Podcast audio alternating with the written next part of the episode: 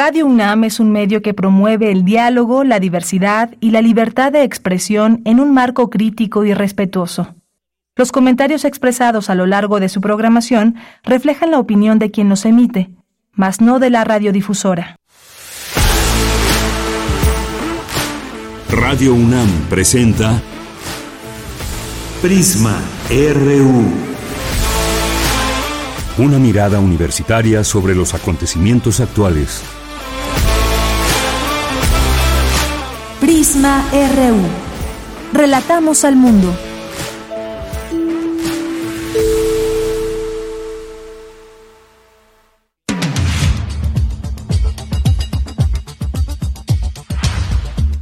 Buenas tardes, muchas gracias por acompañarnos en este espacio informativo Prisma RU.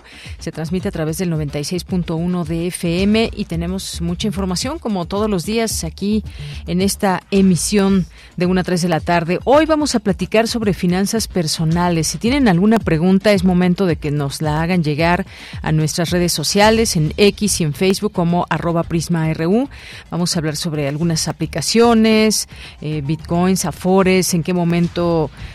desde qué momento se debe empezar a ahorrar y bueno, distintas modalidades que seguramente surgen dudas siempre que uno piensa en todas estas cosas, el tema de la economía que siempre atraviesa nuestra vida cotidiana. Así que vamos a platicar de esto con el doctor Jorge Feregrino Feregrino.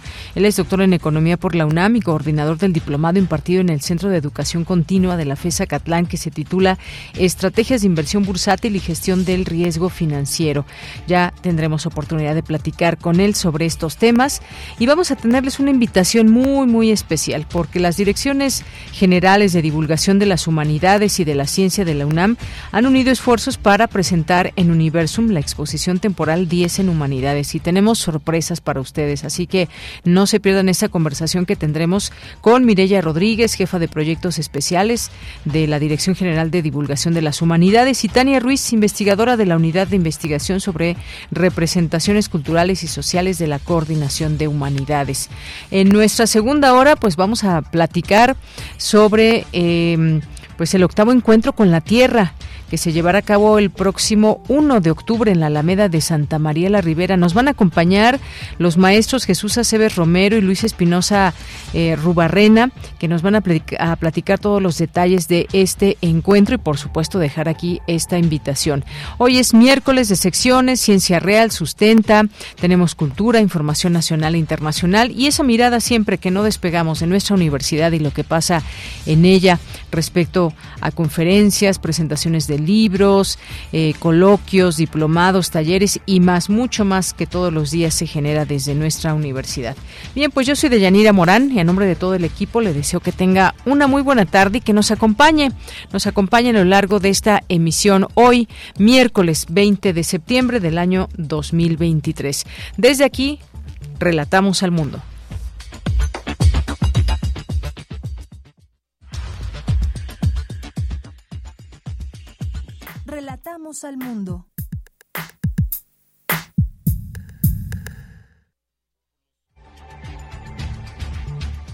La una con seis minutos en la información universitaria distingue la UNAM a 240 alumnos sobresalientes del sistema incorporado. En la obra Sin un solo disparo, Inseguridad y Delincuencia organizada en el gobierno de Enrique Peña Nieto de Luis Astorga, se analizan diversos aspectos de la política de seguridad del gobierno del PRISTA. China y México tienen más aspiraciones semejantes y más responsabilidades comunes, aseguró Shan Run, embajador de la República China en nuestro país. Académicos de la UNAM discuten la existencia de vida fuera de la Tierra. Coinciden en la necesidad de generar un debate público informado. En la información nacional, Ferromex anunció la suspensión del movimiento de trenes de carga al argumentar riesgo de accidentes o pérdida de vidas de personas migrantes. La empresa reportó media docena de personas migrantes lesionados o fallecidos en días recientes en la ruta migratoria hacia Estados Unidos. El presidente Andrés Manuel López Obrador aseveró que es falso que el ejército no haya entregado toda la información sobre el caso Ayotzinapa. Hoy sostendrá una reunión con las madres y los padres de los 43 jóvenes desaparecidos. Es increíble el nivel de manipulación. Ayer antier hubo una manifestación en Chilpancingo en la zona militar y un abogado de los padres dijo ahí que la responsabilidad era del ejército y que no habían entregado información, pero más todavía, de que no se había hecho nada. Entonces, por eso yo quiero hablar con los papás, para decirle, yo he estado pendiente, es lo de las grabaciones estas de Chicago, de los de un grupo delictivo, los Guerreros Unidos, hasta el, New York Times sacó de que eh, no se tenían las grabaciones o no las habían enviado y es mentira. Yo lo solicité, les pedí todas las grabaciones a la vicepresidenta de Estados Unidos, Kamala Harris, y ellos nos ayudaron y nos enviaron todo. Bien, pues ahí está lo dicho por el presidente López Obrador, que se reúne con padres y madres de los estudiantes desaparecidos. En otra información, Mario Delgado anunció que el próximo lunes eh, dirá si busca o no, si buscará o no la jefatura de gobierno de la Ciudad de México. Y en unos minutos, Omar García Harfuch anunciará si también busca o no la jefatura de gobierno capitalina. Un juez de control vinculó a proceso al fiscal de Morelos, Uriel N., por su presunta responsabilidad en el delito de tortura. Ha sido vinculado a proceso en cuatro ocasiones. El Senado de la República aprobó con 98 votos a favor la Ley General de Alimentación Adecuada y Sostenible. Fue enviada a la Cámara de Diputados, donde se deberá ratificar. Y en la información internacional, el secretario general de eh, Naciones Unidas, Antonio Guterres, alertó que la crisis actual por el calentamiento global es solo el principio de los desastres climáticos y se debe hacer algo al respecto. Hoy en la UNAM, ¿qué hacer? ¿Qué escuchar? ¿Y a dónde ir?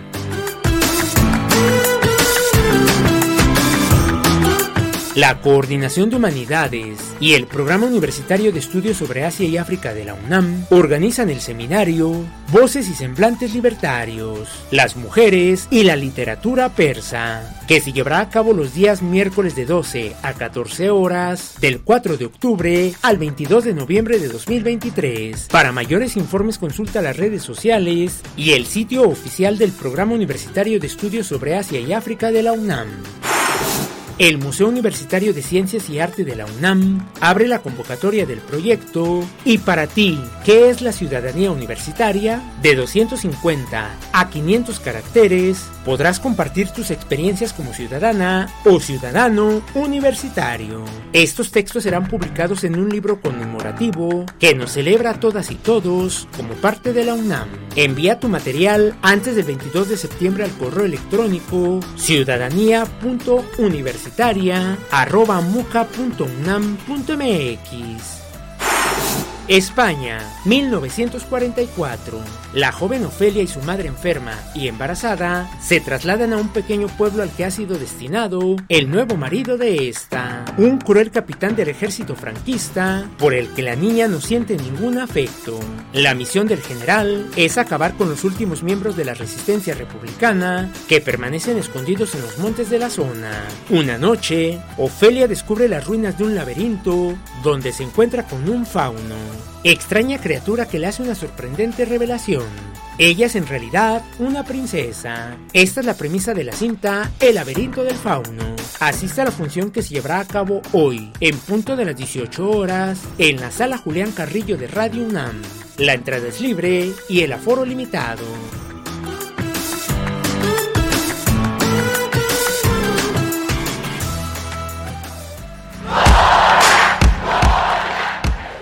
Campus.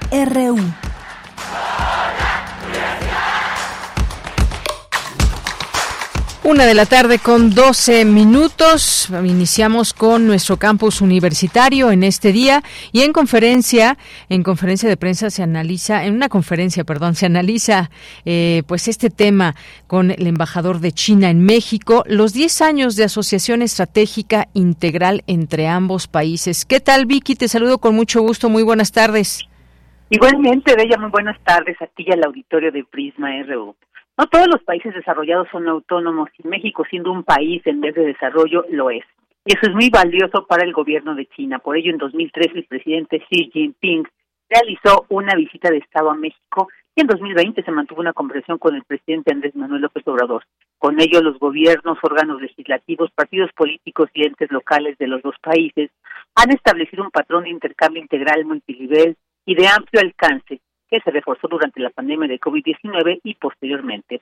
Así lo señaló Chang Run, embajador de la República de China en México, durante la conferencia China y México a 10 años de su Asociación Estratégica Integral Oportunidades y Reto, organizada por el Centro de Estudios China-México UNAM. Escuchémoslo. Ante la pandemia de COVID-19, China ha proporcionado a México más de 1.150 toneladas de materiales de prevención sanitaria. Y México es el país latinoamericano que aprobó el mayor número de las marcas de las vacunas chinas, por los cuales los dos países escribieron un conmovedor capítulo de solidaridad. Los intercambios se han reanudado rápidamente después de la pandemia. En 2023, hasta el momento, hemos recibido varias visitas de alto nivel. Por ejemplo, el vicepresidente del Comité Permanente de la Asamblea Popular Nacional de China, que es el Congreso Nacional de China, el señor Xiao Jie, y el viceministro de Comercio y negociador de Comercio Internacional, señor Wang Shouwen, y también el presidente de la CITCA, que es la Agencia China de Cooperación Internacional para el Desarrollo, señor Lo Chaohui. También se dio como muestra de esta relación las visitas de autoridades mexicanas a China, así como la creciente, eh, el creciente aumento de solicitudes de visas en la embajada del país asiático en nuestro país. También dijo China y México tienen más aspiraciones semejantes y más responsabilidades comunes. Ambos países, señaló, son buenos socios que comparten la prosperidad. En 10 años, el comercio entre China y México ha aumentado 1,4 veces y la inversión ha crecido unas 15,5 veces. Se ha destacado la cooperación bilateral en infraestructura, manufactura, economía digital, digital y otros campos y se ha registrado la inversión de 200 empresas nuevas en México. Escuchemos.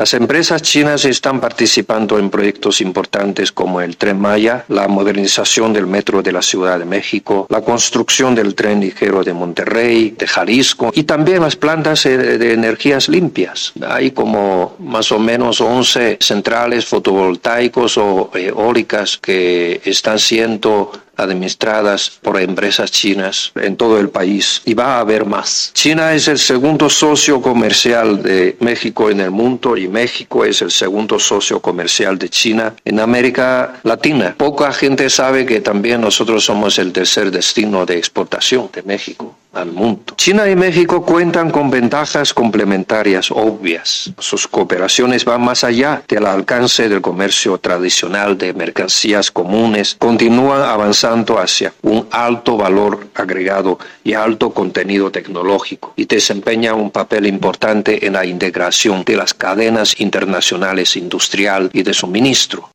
Y entre otros logros, el embajador Chan Run resaltó el que ambos países son buenos compañeros en el aprendizaje mutuo y dijo son civilizaciones antiguas con historias espléndidas y han hecho grandes contribuciones al progreso de la sociedad humana.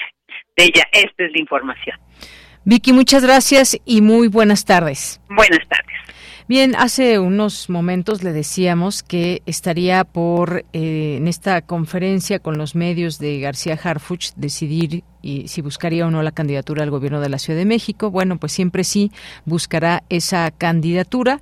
El pues ya exsecretario de Seguridad de la Ciudad de México hizo este anuncio que buscará la candidatura al gobierno de la Ciudad de México, aunque bueno, pues como sabemos no es el único morenista que ha levantado la mano para ser jefe de, eh, de gobierno de la capital del país y bueno, pues tendría, se habla de que tendría el respaldo de la virtual candidata presidencial Claudia Sheinbaum y de diputados locales del partido. Veremos también cómo se mueven las piezas y ya el lunes eh, Mario Delgado pues tendrá también que decir si va o no va por la candidatura. Bien, pues en más información me enlazo con Cindy Pérez Ramírez. Presentan el libro Sin un solo disparo, inseguridad y delincuencia organizada en el gobierno de Enrique Peña Nieto de Luis Astorga. ¿Qué tal, Cindy? Muy buenas tardes. ¿Qué tal, Deyanira? Es un gusto saludarte. Muy buenas tardes. En este libro se analizan algunos aspectos de la política de seguridad del gobierno de Enrique Peña, particularmente el discurso que se generó en esa administración para tratar de diferenciarse del predominante en el gobierno de Felipe Calderón. Las acciones llevadas a cabo en tres estados emblemáticos del país, Sinaloa, Michoacán y Guerrero. Es Mónica Serrano, académica del Centro de Estudios Internacionales del Colegio de México y el giro semántico de la administración Peña Nieto, que trata de distanciarse de lo que había sido el discurso de Calderón de la guerra contra las drogas, Sinaloa alrededor de lo que es la persecución de la eh, principal organización eh, que va a caracterizar con eh, abreviaciones Guzmán Zambada, pero que reconoce pudo haber estar, estado asociada con otras organizaciones, incluidos los Beltrán Leiva eh, previamente. Al, al verse enfrentada, al verse perseguido uno de los supuestos líderes por las autoridades y a cada paso el análisis crítico del lenguaje va a estar presente. En el texto se enfatiza la necesidad de una ruptura epistemológica con diversas etiquetas, de llevar a cabo un distanciamiento y una crítica que estimule a pensar de una manera distinta y que permita elaborar categorías de análisis y conceptos para comprender mejor fenómenos sociales que ponen en jaque a la seguridad colectiva. Escuchemos a Marisol Ochoa, académica de la Universidad Iberoamericana cómo la naturaleza de las localidades, su geografía, tiene una experiencia que no tiene en lo absoluto que ver con otras experiencias, por más de que el intento de las autoridades internacionalmente hayan tratado de estereotipar, jerarquizar y clasificar algo que no puedes controlar. Y no podemos controlar el fenómeno de la delincuencia organizada con categorías, sino es que hay un intento de observación con rigurosidad y con ese carácter que un poco nos, yo diría con mucho que nos invitas a pensar, no solamente que son sino cómo operan y esas operatividades que implican, dónde están prácticamente desarrollándose y hasta qué punto sus zonas de convergencia entre lo que podíamos ahorita discutir de lo que es legal y qué es ilegal, hoy está desfronterizado. Deyanira, lo que se presenta en este libro es parte de una configuración y reconfiguración de relaciones sin duda diversas, complejas y difíciles de capturar de manera simbólica con un lenguaje apropiado y preciso que no reproduzca ad nauseam las sobresimplificaciones de las etiquetas mediáticas más ocurridas como narco y cartel, por ejemplo. Este es mi reporte. Cindy, muchas gracias y buenas tardes. Muy buenas tardes. Bien, antes de irme con Dulce García, bueno, les decía que Harfuch siempre se iba por buscar la candidatura a la Ciudad de México, pero el que ya no buscará ser jefe de gobierno de la Ciudad de México es el exfutbolista del América, Cuauhtémoc Blanco, gobernador de, Morelos, y es que, pues bueno, yo pensaría que cuando se dejan buenas cuentas en algún gobierno, pues se busca eh, o se intenta algún otro cargo, pero si no, yo creo que pues eh, sería muy respetuoso a, las personas de la Ciudad de México que no se busquen si no tienen la capacidad de gobernar un Estado. Y lo mismo va para muchos otros. ¿Se acuerdan que Silvano Aureoles quiere ser o quería ser candidato a la presidencia de la República, verdad? Que había gobernado Michoacán. Y así hay una larga lista. Solamente se me vinieron a la mente estos nombres ahora que han surgido porque quieren buscar cargos cuando dejan muy malas cuentas en sus estados. Bien, nos vamos ahora con Dulce García. Académicos de la UNAM discuten la existencia de vida fuera de la Tierra. Dulce García, adelante. Deyanira, muy buenas tardes a ti al auditorio de Prisma RU. A raíz de la reciente audiencia en el Congreso mexicano sobre la posibilidad de vida extraterrestre, integrantes de la comunidad científica respondieron. El Centro de Ciencias de la Complejidad de la UNAM realizó el conversatorio Extraterrestres o Esqueletos de Llamas. Ante crédulos y charlatanes, la ciencia responde. Esto con la intención de generar un debate público informado. Ahí estuvo presente el doctor José Franco, académico del Instituto de Astronomía de la UNAM, quien habló de los métodos que se han implementado para buscar vida fuera de la Tierra. Escuchemos. Uno es una búsqueda directa de vida en asteroides, cometas, lunas y planetas. Por otro lado, hay una búsqueda indirecta. Eh, hay muchísimos eh, planetas que se han eh, descubierto fuera de nuestro sistema solar y ya se han empezado a estudiar las atmósferas de esos planetas. Y por otro lado, pues este se ha parado la oreja desde la década de los ochentas con radiotelescopios para tratar de encontrar emisiones en radio que pudieran provenir de alguna civilización extraterrestre. Por otra parte, José Franco habló de las cuestiones que han propiciado las noticias sobre vida extraterrestre en los últimos días. Y la sorpresa que se encontró en este planeta es que hay una cosa que se llama eh, sulfuro de dimetilo y esta, este material que está más o menos claro es producido en la Tierra por fitoplancton. Digamos, este podría ser un marcador biológico si se confirma esta observación. Y bueno, José Franco y otros destacados académicos de la UNAM, como el doctor Antonio Lascano y el doctor Alejandro Frank, hablaron sobre la evidencia científica que se requeriría para aseverar la existencia de seres alienígenas. Hablaron también de las supuestas momias extraterrestres y reflexionaron sobre la importancia del pensamiento crítico como parte esencial para la toma de decisiones públicas. Esta es la información. Muy buenas tardes. Gracias, Dulce. Muy buenas tardes. Continuamos. Prisma RU. Relatamos al mundo. Continuamos una de la tarde con 23 minutos. Y bueno, teníamos pensado tener una mesa el día de hoy para hablar de temas referentes a la economía.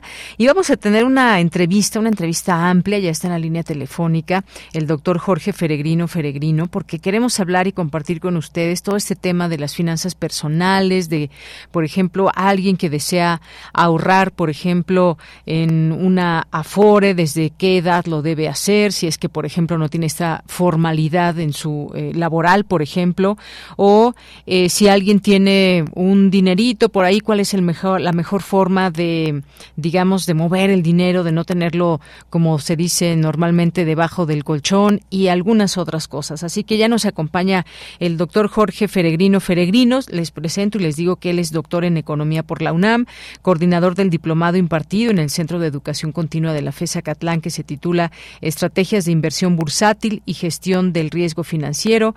Es miembro del Sistema Nacional de Investigadores, de la Red Mexicana de Investigadores de Estudios Organizacionales y el Consejo Nacional Universitario. Doctor Jorge Feregrino, bienvenido. Muy buenas tardes.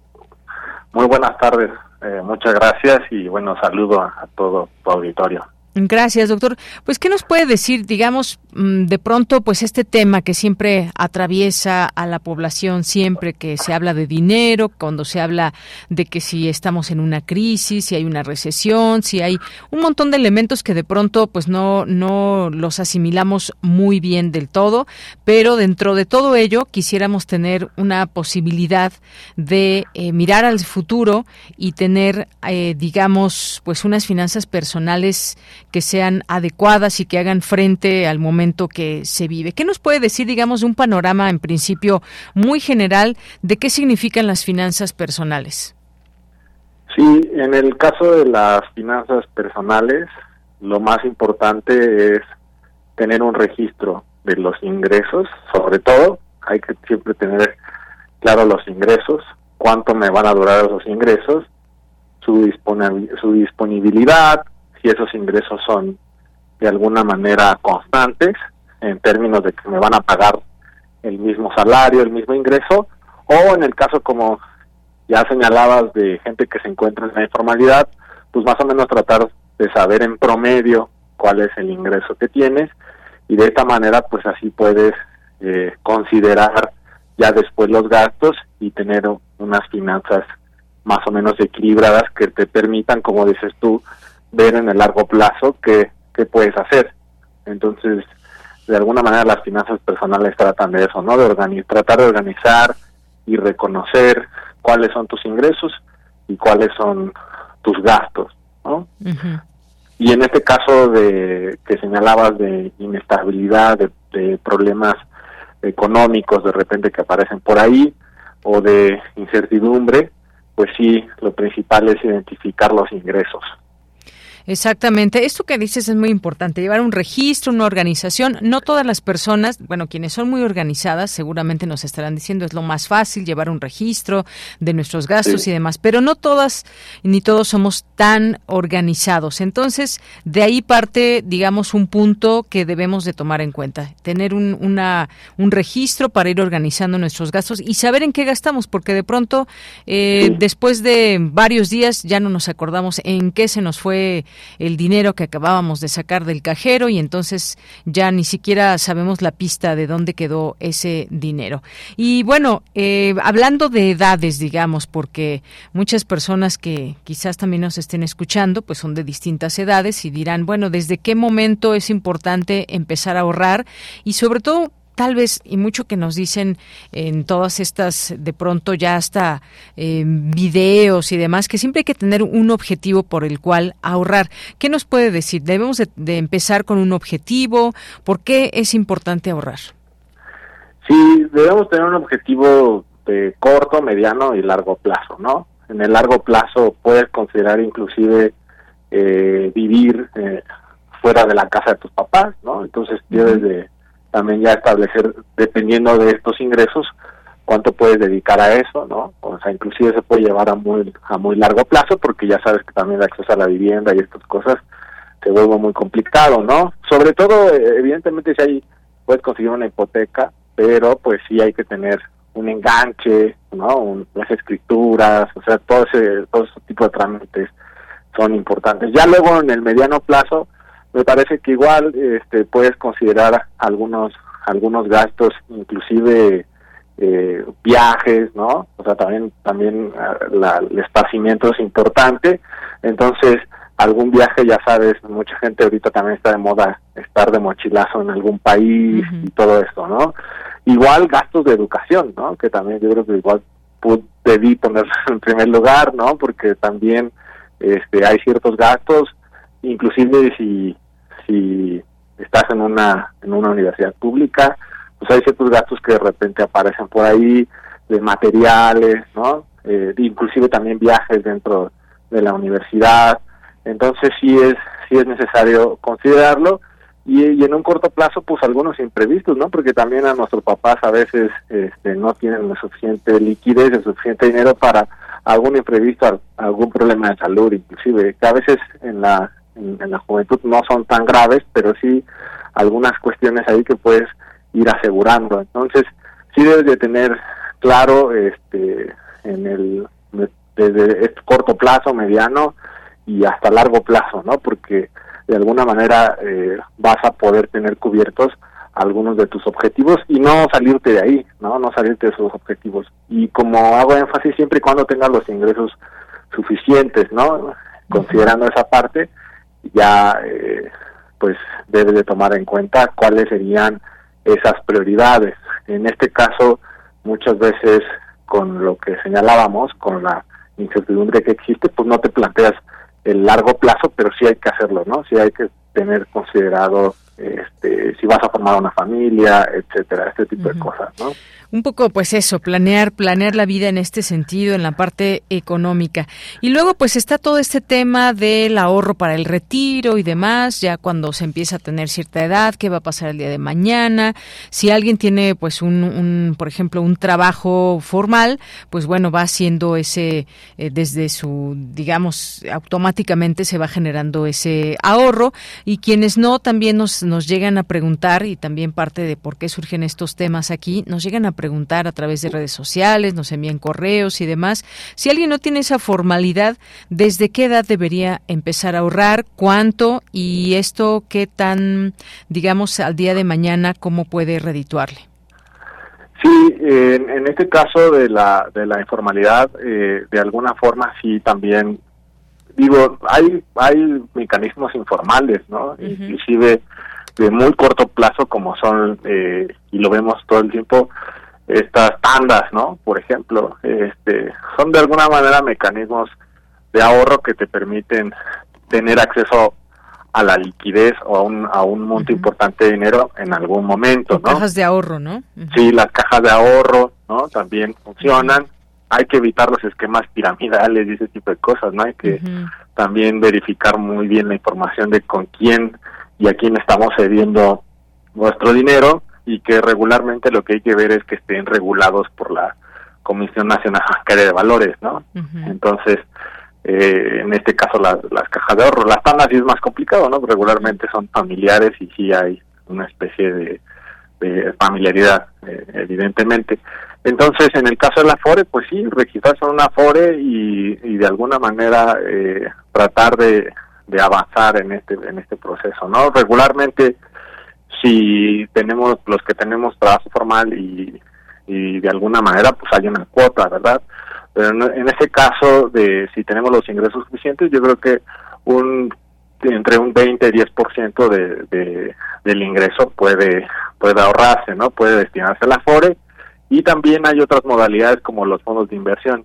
O sea, inclusive muchas veces lo que se eh, de alguna manera aconseja es que si inclusive tú ya tienes tu Afore, eh, buscar un fondo de inversión también en un banco formal, ¿no? Y este fondo de inversión también va a ser eh, adicional o te va a permitir de alguna manera eh, tener las dos partes, ¿no? El Afore y el fondo de inversión, porque lo que se espera es que el Afore en algún momento tiene que tener algún otro complemento, porque si, si eh, los montos eh, para el retiro, pues en algún momento pueden ser insuficientes, ¿no? O sea, lo vimos, por ejemplo, con mucha gente que, que durante la pandemia, ¿no? inclusive sí tuvo que retirar, inclusive los seguros fueron insuficientes, ¿no?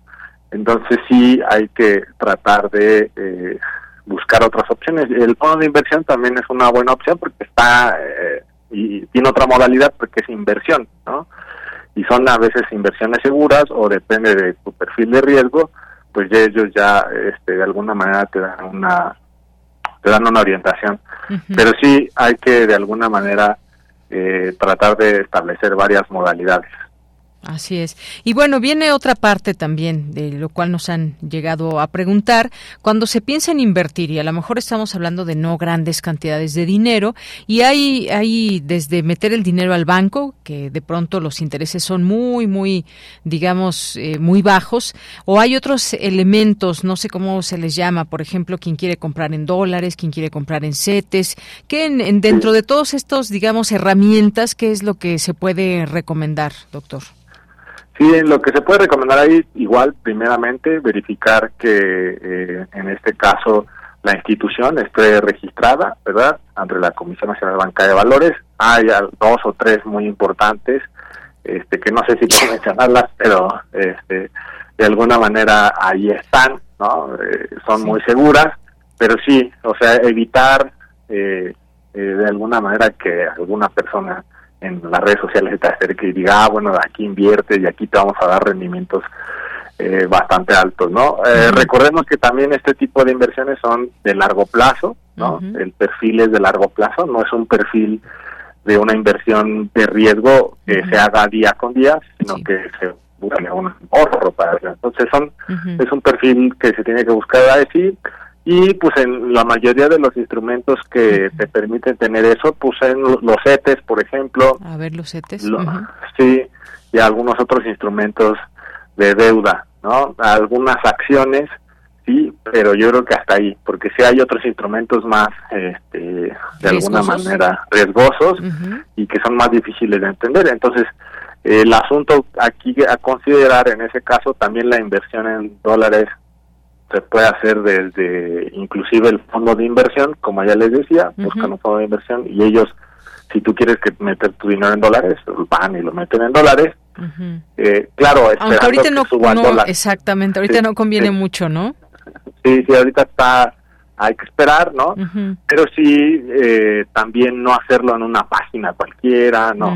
Hay que darle nuestro dinero a, quien esté regulado por la Comisión Nacional Banca de Valores o si alguien se te acerca, oye, tú estás regulado, tú estás registrado, tú eres un broker registrado ante la comisión, este, tú eres un broker que está, está certificado para hacer esto, hay que hacer esas preguntas porque si no se vuelve complicado. Entonces sí hay de alguna manera instrumentos que hay que tener también en consideración que, por ejemplo, hay que pagar impuestos, ¿no? Y también hay que, eh, de alguna manera, considerar los riesgos cambiarios, ¿no? O sea, si tú haces una inversión en dólares en alguna eh, en algún caso, pues hay que hay que considerarlo y entonces hay que descontarlo, pero pues de alguna manera tratar de esperar que o estar vigilando que de alguna manera la inflación y algunos otros factores permitan por lo menos tener una, un dinero ahí estable, ¿no? No que se deprecie tampoco este, lo que ahorrando, ¿no? Al final eh, va a ser muy complicado, ¿no? a menos que tenga buen rendimiento, pero pues lo que estábamos diciendo, el ahorro se trata pues, precisamente de tener un monto eh, disponible, ¿no? Ya si en algún momento en el largo plazo pues, tuvo alguna disminución, pues sí considerarlo, pero la verdad es que eh, eso no nos debe, eh, no nos debe limitar para, para algo similar, es distinto, pero de alguna manera nos permite tener ahí este, nuestro dinero disponible, que eso es lo que se busca, ¿no? Tener eh, la disponibilidad de efectivo, eh, inclusive a pesar de que se deprecie, y sí, porque hay veces o sea, gas, ¿no? Y entonces dices, eh, sí y no, porque le, como le comento, pues hay que también tener disponible ese dinero, a pesar de que se lo coma la inflación o a pesar de que haya una disminución en su rendimiento, hay que ahorrar, ¿no? definitivamente. Claro, y ahora hay un montón de aplicaciones y demás cosas que efectivamente hay que tener mucho cuidado si no comprendemos del todo, porque pues está arriesgando ahí el ahorro, el dinero de las personas, se puede afectar su economía. Eh, también nos llegan algunas otras preguntas, por ejemplo, ¿qué tan factible es ahorrar o invertir en bitcoins, doctor? El Bitcoin no está regulado por la Comisión Nacional Bancaria de Valores. O sea, es riesgoso. sí, es riesgoso. porque Es riesgoso en el siguiente sentido. Hay eh, aplicaciones y hay páginas este, muy importantes a nivel mundial que sí hacen el intercambio de Bitcoin, pero si llega a pasar que tú no puedes recuperar tu dinero, la comisión no te va a respaldar. ¿no? La comisión te va a decir, oye, eh, ¿por qué estás invirtiendo ahí si entonces sí hay, sí hay eh, de alguna manera este, plataformas eh, bastante formales, sí, pero el problema es que cuando haya un, asunto con tu dinero, la comisión no te va a respaldar porque no está regulado. Entonces es un problema y es muy volátil. O sea, sí te puede dar en un día un rendimiento del 20%, pero va a ser un solo día. O sea, y si, y si divides ese 20% en 365 días, pues realmente no es tan, eh, digámoslo así, tan grande, ¿verdad? Este, entonces, eh, si tuviera rendimientos de alguna manera eh, en promedio más eh, importantes, pues sí, yo creo que sería una opción, pero yo creo que este sería mejor en este caso y con más con, con más conocimiento financiero, inclusive meterse a otras, o sea, explorar otras vías. El Bitcoin es muy volátil y como ya lo decía, no está regulado, entonces puede haber alguna situación inesperada y es muy complicado. ¿no? Claro, sobre todo cuando se trata, como decimos, del ahorro de las personas. Nos preguntan también, por ejemplo, en el caso hay gente que le da por, eh, digamos, ahorrar en oro, porque el oro siempre tiende a subir, no a bajar, y por ejemplo los centenarios y demás. ¿Qué tan, qué tan buena es esta forma, digamos, de, ahorrar? Sí, es buena, inclusive con instrumentos financieros, o sea, en las plataformas, ¿no? De, que puedes adquirir eh, de alguna manera un título sobre esa materia prima, que sería el oro o alguna otra materia prima, este, de alguna manera como la plata. Sí, eh, se utiliza como refugio, inclusive los grandes bancos o las grandes instituciones financieras van y compran oro, ¿no? Este, Recordemos que Cartens, por ahí del 2016, inclusive eh, 17, 15, por ahí cuando estaba en el Banco de México, compró oro, entonces, este, sí, el oro de alguna manera, cuando hay una situación de crisis eh, o cuando hay una expectativa de que va a disminuir el valor del dinero, pues sí. En términos ya físicos de comprar onzas, ¿no? De ir al banco y comprar onzas, me parece también que es una buena opción, ¿no? Pero sí, sí son dos formas. Una sería comprar eh, las onzas, ¿no? Directamente y otra sería a, través de un instrumento financiero, a través de una casa de bolsa, un broker, y ellos este, te compran los títulos de oro y pues dan rendimiento y también de alguna manera pueden lograr mantener eh, el valor, nada más que si hay que estar dando seguimiento, ¿no? Y también eh, son opciones de mediano, largo plazo. O sea, no es para estar, eh, como podría ser el Bitcoin, diariamente estar ahí vigilando, ¿no? ¿Qué está sucediendo? O haciendo transacciones, sino esperar un poco este, en el mediano plazo para que de alguna manera no haya ningún inconveniente. Muy bien, bueno, pues estos han sido algunos de los temas que inquietan a nuestro público y que siempre es importante hablar de todo ello. Hay quien de plano eh, nos dirá que no se puede ahorrar cuando pues el salario va muy apretado, cuando se va al día a día. A estas personas, ¿qué, qué les podemos decir, doctor? Eh, siempre hay una forma? Sí, siempre, sí, siempre, siempre va a haber una forma, sobre todo con ahí ya sería priorizando los gastos, ¿no? eh, me parece que que sí hay una narrativa, el problema que tenemos creo hoy en día es que sí hay una narrativa exagerada, ¿no? Es decir, yo le digo a mis alumnos, bueno, pues no va, quien, quien te dé un rendimiento del 11% anual, un broker en la bolsa, pues hay que ponerle un altar, ¿no? Este, Sí es muy raro que alguien te dé un 11% anual, 12, 15, sí, y los montos, pues evidentemente también tienen que ver, o sea, también tienen que ver cuánto dinero es el que metes ahí. Eh, entonces, sí es, sí tiene que ver mucho con los montos y tiene que ver mucho con el ingreso. Pero yo sí le digo a mis alumnos que al final, este, cinco mil pesos en el año o dos mil pesos en el año que te dé, pues tampoco está mal, ¿no? Tampoco está mal y creo que sí. Y sobre todo, ¿sabes que Al final creo que lo que tenemos que generar es una cultura de ahorro, ¿no? Es una cultura de ahorro y priorizar los gastos. Entonces, cuando tú haces esas dos cosas, creo que en la medida que logras conseguir otro trabajo, ¿no? En la medida que yo sé que es complicado, pues yo creo que de alguna manera se tiene que hacer esa, esa, eh, priorizar los gastos.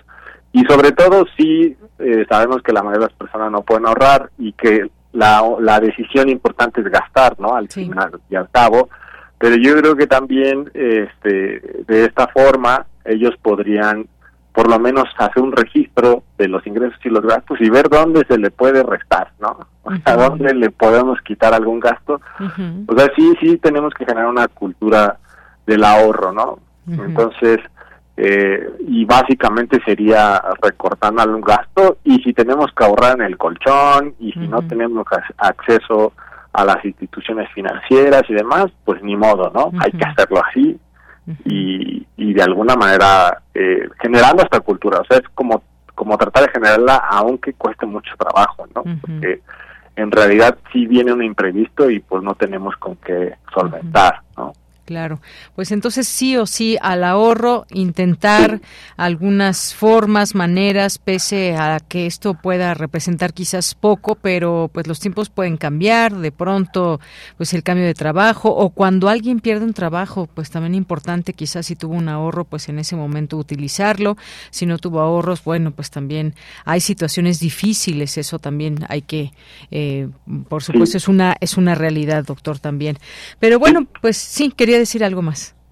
Sí, por eso, por eso yo enfaticé desde el principio, hay que ver el ingreso, ¿no? Claro. O sea, cómo está el ingreso y listo. O sea, si por ejemplo tú vas a, comprar algo con una tarjeta de crédito, pues saber que saber cuánto dura tu contrato laboral. Ah, pues si mi contrato laboral dura un año, pues me voy a endeudar un año.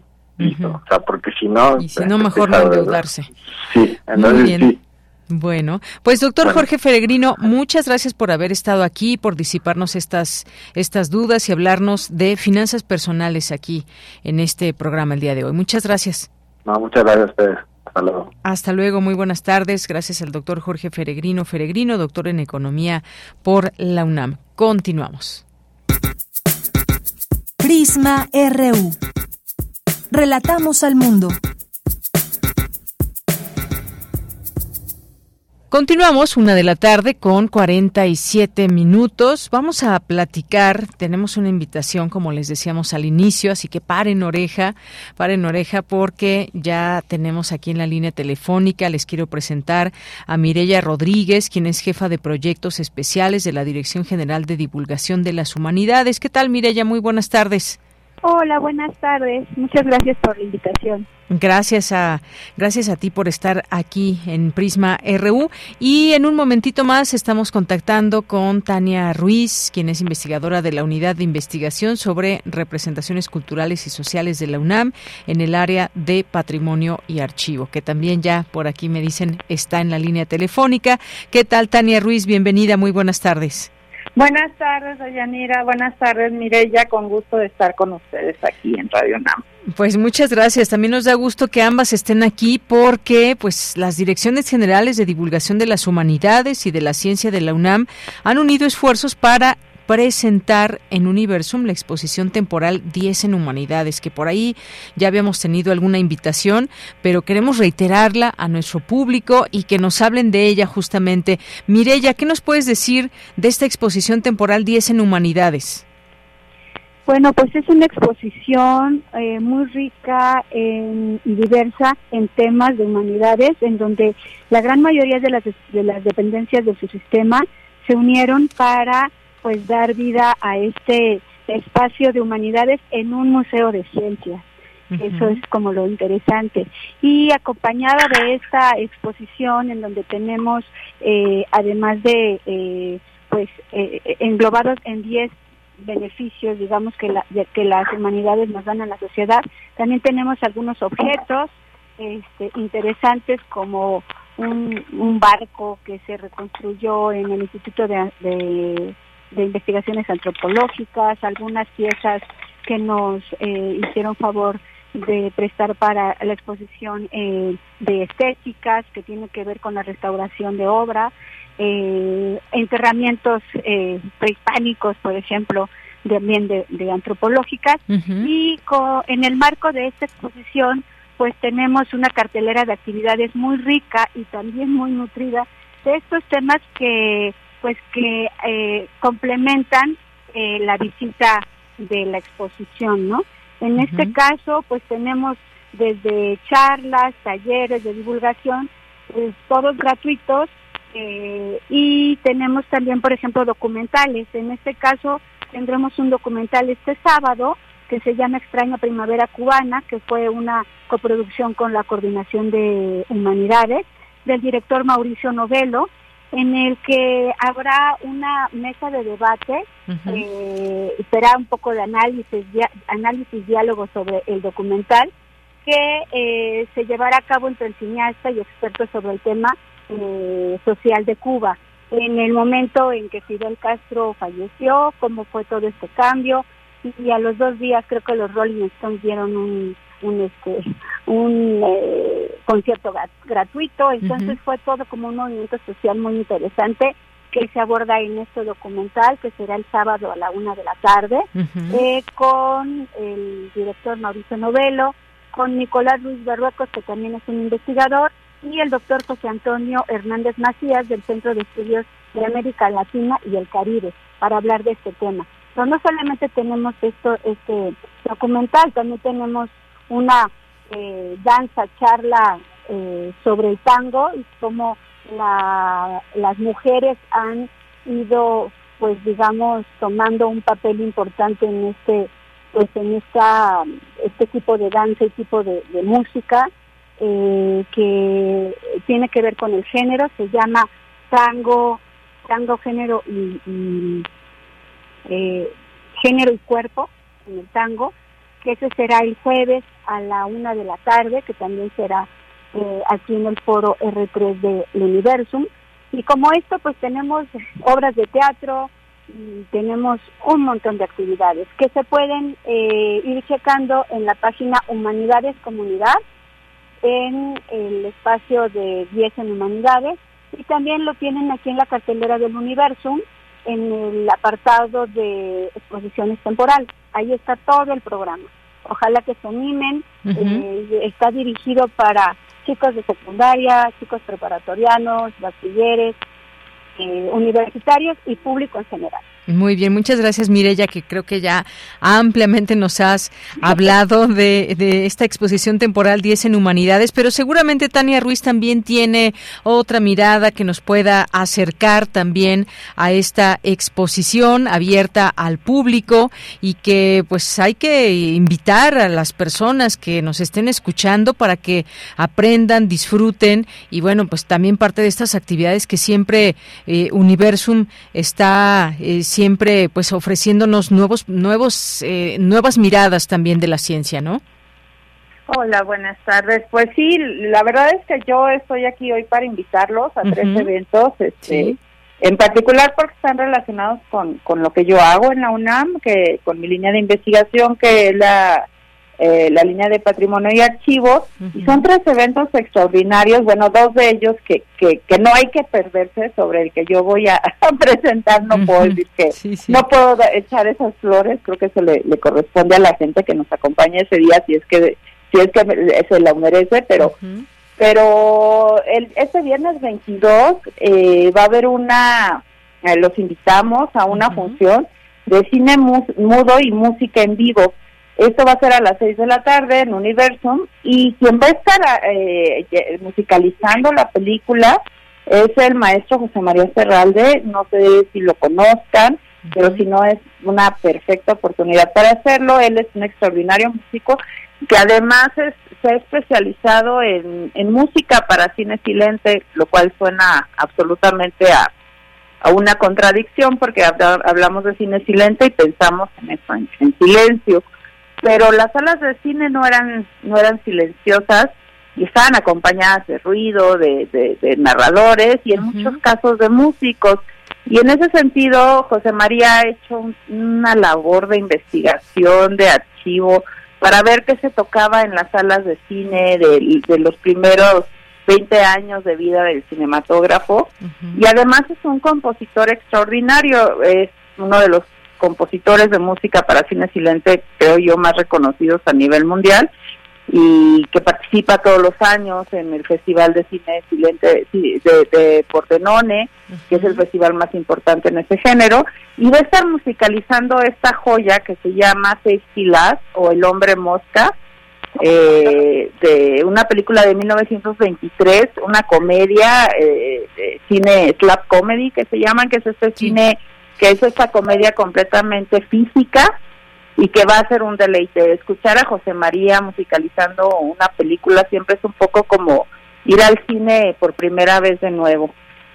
Y, y luego extenderles una invitación para el 27 de octubre, donde de nuevo va a estar José María, con un programa extraordinario que se llama Reinas de la Destrucción. Y este programa proviene de un esfuerzo internacional de investigadoras, investigadores que tiene por nombre Cinema First Nasty Woman, este, las primeras mujeres pues, nazis es como revoltosas del, del cine y que se dedicaron a hacer la recuperación de cómicas, mujeres cómicas también de este periodo hasta los años 20, de, de cine de comedia que habíamos olvidado, ¿no? Siempre tenemos presentes a figuras como Charles Chaplin, Buster Keaton, este Floyd Lloyd, ¿no? De, de, de, precisamente del hombre mosca, pero estas mujeres se quedaron perdidas este en los entretelones de la historia y este proyecto eh, revisó en archivos fílmicos de diferentes lugares del mundo, en Inglaterra, en los Países Bajos, en Canadá, y e hizo el rescate. Entonces es un programa que yo recomiendo también muchísimo, es muy divertido, es muy refrescante, son cosas que puedo asegurar que no hemos visto. Yo tuve la oportunidad de ver una función precisamente con este programa y nunca había visto esos cortos y son muy interesantes ver a estas mujeres de nuevo haciendo esta comedia física, esa comedia que, que de repente parecía estar destinada solo a los hombres, pero que además las mujeres se ejecutan de una manera maravillosa. Y esto va a ser el viernes 27 de octubre a las 6 de la tarde. Y finalmente yo los quiero invitar a un evento en el cual voy a participar yo, que es el cine y las humanidades, 27 años de ser fuente de investigación, que se va a llevar el, a cabo el 30 de septiembre a las 12 horas. Y bueno, este, la intención de este programa eh, ha sido mostrar cómo desde el momento del nacimiento del cinematógrafo en 1895, los retratos que ha hecho de, de la cultura, de las sociedades, de las diferentes geografías, nos, nos han llevado también a entender de una manera que era imposible antes a través del audiovisual la misma naturaleza eh, pues de las cosas, de la historia, de los hombres y cómo desde las humanidades eso nos ha enriquecido muchísimo también en nuestra en nuestra forma de acercarnos, a establecer nuevas preguntas, a, a, a generar debates, discusiones y, y y cómo podemos ver retratado la misma la misma imagen y desde las diferentes disciplinas nos podemos acercar y cuestionarlo desde distintos enfoques. Entonces, en este programa vamos a ver materiales como noticiarios fílmicos, este, registros de, de, de, cine silente, tanto del porfiriato como de la revolución, algunas este, eh, cosas más de hacia los años 30 que ya tienen que ver con la con la posrevolución, este, el cardenismo y cómo se va construyendo también un imaginario sobre México a partir del lenguaje fílmico. Entonces, eh, esta vez no va a haber música, va a ser una acción de cine comentado, aprovechando que en su mayoría son materiales silentes, vamos a ir hablando sobre ellos según los vamos a ver proyectados. Muy bien, bueno, pues nos dejan aquí con un, un, amplio panorama de lo que habrá en esta exposición temporal hasta noviembre, ¿verdad? Estará. Sí, la exposición estará hasta noviembre 12 eh, y las actividades terminarían el 28 de octubre, que sería sábado. Eh, quiero hacer eh, una mención de eh, el, para las funciones del cine silente. es el 2 por 1 el que se va a estar cobrando y después de la después de la función vamos a tener una una visita guiada. Entonces es un precio bastante módico por una eh, actividad de mucha calidad no por lo que escuché ahora con Tania maravilloso eh, y pues los esperamos a todos con mucho gusto eh, aquí en Universum eh, con los brazos abiertos a las actividades y a la exposición. Muy bien. Y sé que también tenemos tenemos por ahí algunas algunos obsequios, me habían dicho. ¿Algunos pases me habían dicho o no? Sí. Sí, sí, sí, tenemos tenemos cortesías. Ajá, cortesías. cortesías. Muy bien. Que en, podríamos ver de qué manera nos los, no sé si a través de, de, ahorita en lo que el, sí, sí, sí, sí, a través de nuestras redes sociales, que es donde nos escriben mucho, y entonces, pues, eh, ¿cuántas cortesías serán? No tengo la cantidad exacta, pero han de ser alrededor de unas 40. Bueno, muy bien. Bueno, creo que fueron eh, buenas noticias para nuestro público. Si quieren, nos detallan bien ahorita por eh, algún mensaje para que podamos dar esta información. Y por lo pronto, ahí están nuestras redes sociales para quien quiera participar y ser, bueno, conocer y disfrutar esta exposición temporal 10 en Humanidades. Mireya Rodríguez, Tania Ruiz, muchísimas gracias por haber estado aquí en Prisma RU. Muchas gracias, gracias. Gracias, gracias a ustedes. Gracias a ambas, Mireya Rodríguez y Tania Ruiz, y por allá nos veremos en esta exposición. Por lo pronto ya son las 2 de la tarde, vamos a hacer un corte, regresamos a la segunda hora de Prisma RU. Prisma RU. Relatamos al mundo.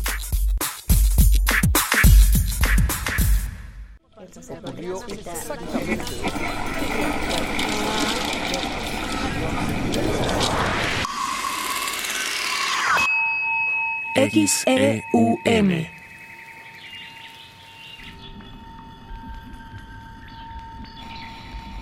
Radio UNAM. Experiencia sonora.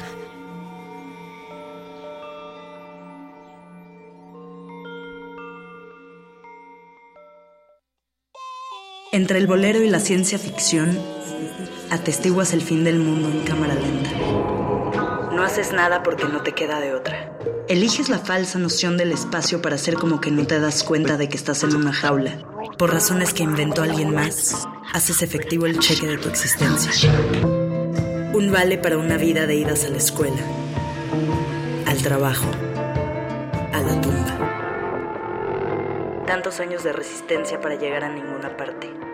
A la misma estación, a la misma cabina. Resistiendo todavía. Sálvense ustedes con Raquel Miserachi.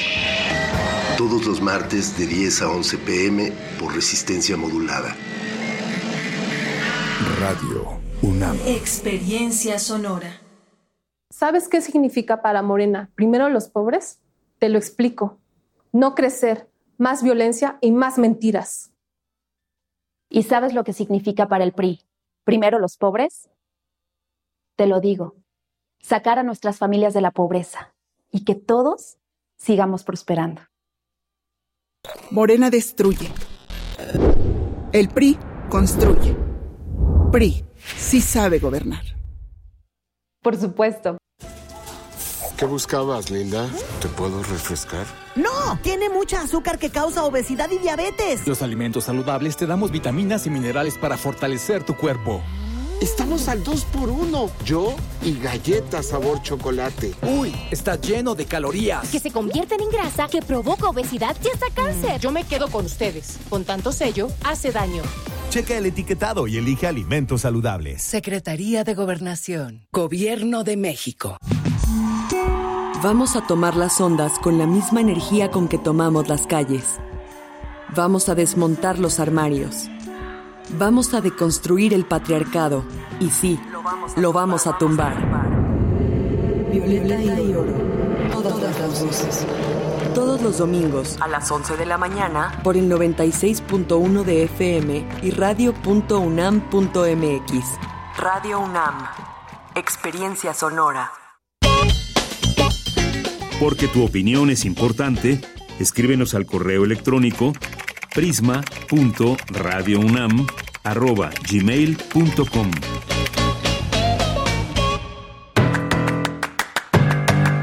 Mañana en la UNAM, ¿qué hacer? ¿Qué escuchar? ¿Y a dónde ir?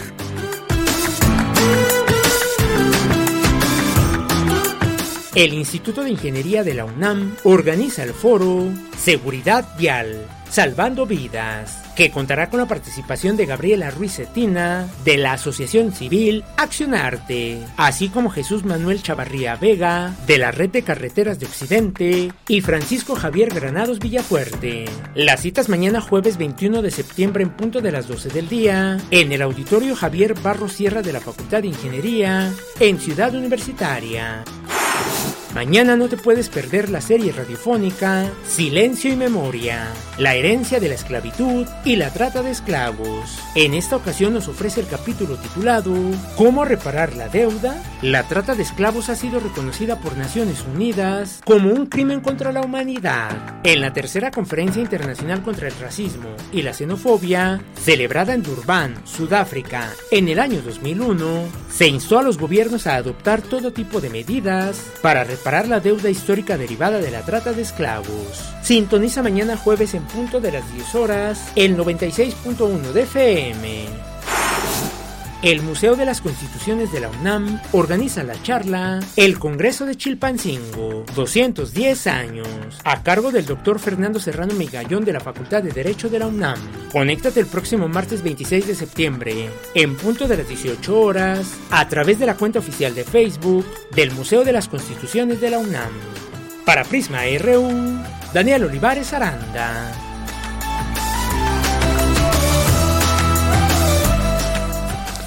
Bien, y pues tenemos también aquí muchos saludos para enviarles a todas las personas que nos están haciendo llegar sus mensajes. Y también hay informaciones, vamos a comentarlo aquí muy rápidamente porque pues bueno, ahora se habla de este plagio de una parte de su tesis de Xochitl Galvez. Le preguntaron al presidente y evitó comentar sobre este presunto plagio de Xochitl Galvez en su tesis universitaria. No se pronunció eh, sobre el tema, pero ironizó sobre la cobertura mediática. Dijo que seguramente daría la prensa conservadora a este presunto plagio de Xochitl Galvez, algo de lo que se está comentando. Él evitó dar comentarios. Y bueno, recordar que ella obtuvo su título en Ingeniería en Computación en la UNAM y bueno, pues ahí al ser cuestionado dijo que no puede hablar de eso. Bueno, hay toda una polémica que hay también con respecto a ese tema con Xochitl Galvez y algunos otros temas también. Bueno, les decíamos, García Harfuch finalmente confirma que irá por la jefatura de gobierno, Cuauhtémoc Blanco dice que siempre no, luego de hablar con el, con el presidente de Morena y que va a sumar más bien al movimiento. Y luego está este tema que pues estaremos también buscando acercarnos a algún padre, madre de familia de los estudiantes desaparecidos de Ayotzinapa, de lo que dice el presidente. Además tiene una reunión con ellos el día de hoy. Dijo que es falso que el ejército no entregó toda la información de Ayotzinapa, que intentaremos hablar con, con alguno de ellos para que nos pueda dar sus comentarios mucho más ampliamente. Y también está esta información, al menos mil migrantes continúan sobre vías de ferrocarril en Coahuila, de Ferromex, que decidieron ya no seguir con, pues, con todos estos viajes que se hacían, transporte de carga y son alrededor de mil migrantes que permanecen sobre las vías aún del ferrocarril en punto en el punto de entre Castaños y Monclova donde pues ayer fue detenido por policías este tren eh, porque viajaban de manera clandestina rumbo a Piedras Negras Coahuila en la frontera con Texas. Así que pues también un tema ahí importante. Oigan hace un momento hace un momento les decíamos de los pases que tenemos. Tenemos cinco pases dobles para para la exposición temporal 10 en humanidades. Allí, bueno, agarré un poco en curva a, aquí a, a, Mirella y a Tania, pero bueno, son cinco pases dobles, más bien los 40 es, pues bueno, los que van a regalar en, en distintas instancias y a nosotros muy, muy amablemente nos harán llegar cinco pases dobles para que... Eh, pues bueno, nos los van a hacer llegar y nosotros a su vez entregarlos a nuestro público Radio Escucha. Así que, pues si quieren alguno de estos pases dobles para la exposición temporal 10 en Humanidades, allí en Universum, nos pueden escribir, ya sea a través de X, antes Twitter, arroba Prisma RU o en Facebook Prisma RU. Ahí estamos muy pendientes. Aquí eh, Iván Martínez para que nos haga, nos hagan ustedes llegar esta intención y nosotros hagamos la lista y ya se las pasamos. Bien, pues vamos a continuar, vamos a continuar en esta segunda hora. Los saludos, sí, es cierto, no se me vayan a pasar. Muchas gracias a quienes lo están haciendo desde este momento y desde que empezó el programa. David Castillo nos dice eh, también eh, sobre una, una canción favorita, dice, para hoy la costumbre de pedirla para los viernes. Bueno, pues sí puede ser hoy también, ¿por qué no? Si tenemos tiempo, pues muy, claro que sí. Muchas gracias, David Castillo. Eh, ¿Qué más? Aquí David nos dice, bueno, más bien le mandamos saludos a David Castillo, ya nos hizo esta pregunta. Jorge Fra también, Santiago Luis Enrique Castillo, Abelina Correa, muchas gracias también. Jorge nos dice, el diplomado de estrategias de inversión bursátil y gestión de riesgo financiero debe ser impartido en todas las escuelas, organizaciones, asociaciones asociaciones, empresas, ya que es vital manejar bien eh, nuestras finanzas. Pues sí, es vital, diría yo. Lorenzo Sánchez también nos dice, terrible saber la clase de gente que quiere el poder aquí en la ciudad y en el país. ¿Creen que somos ingenuos? Excelente que inviten al especialista de dinero. Un abrazo. Gracias. Moisés, también muchos saludos. Nos dice, gracias por la entrevista. Deberíamos aprender también a manejar nuestro dinero en la escuela pues sí, en la escuela y en, todos lados, o específicamente, no sé, ¿a qué se refiere Moisés? Muchas gracias. Realmente, nos dice Jorge, realmente conocemos la información relativa a los extraterrestres.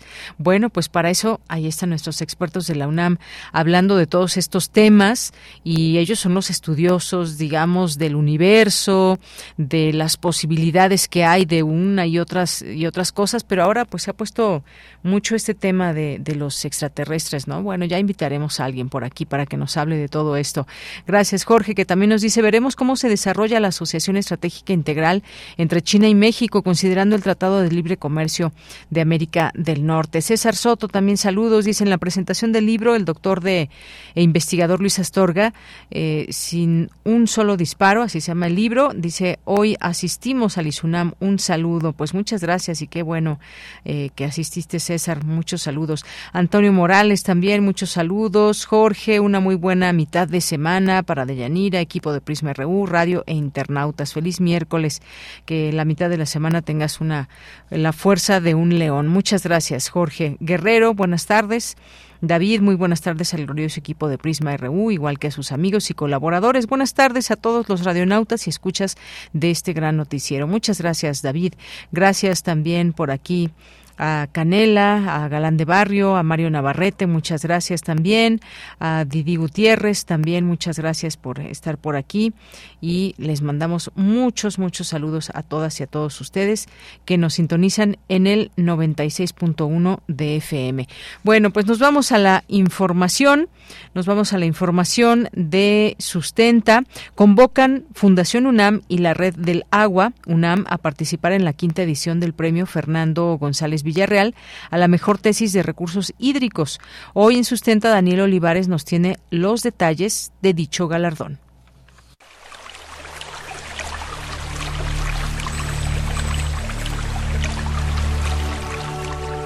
Sustenta, sustenta. Innovación universitaria en pro del medio ambiente.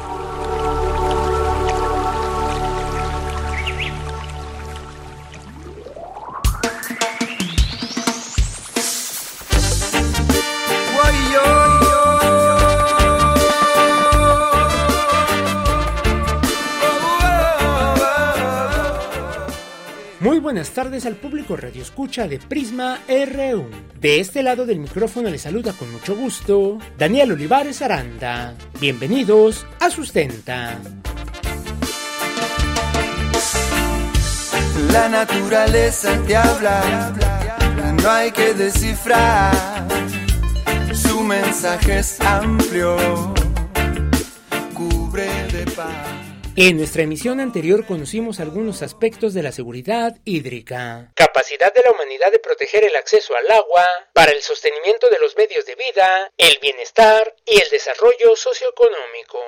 Además, Conocimos algunos números que según la Organización de las Naciones Unidas revelan la problemática a la que nos enfrentamos en el tema de la escasez de agua. Por ello, y considerando que el alcance de la seguridad hídrica representa uno de los desafíos más importantes para México y el mundo, y que para hacer la realidad se requiere del trabajo interdisciplinario, Fundación UNAM en coordinación con la Red del Agua de la UNAM, abren la convocatoria de la quinta edición del Premio Fernando J. González Villarreal a la mejor tesis en recursos hídricos. El maestro en tecnología ambiental, Jorge Alberto Arriaga Medina, coordinador ejecutivo de la Red del Agua de la UNAM, nos compartió cuál es el objetivo de dicho premio y cuál ha sido la respuesta de la comunidad universitaria en las ediciones anteriores. Estamos en la quinta edición del Premio Fernando González Villarreal a la mejor tesis en recursos hídricos, que ha sido impulsada por Fundación UNAM y la Red del Agua de la UNAM desde su nacimiento. Eh, lo que buscamos es impulsar a los jóvenes de licenciatura y maestría a estudiar de manera más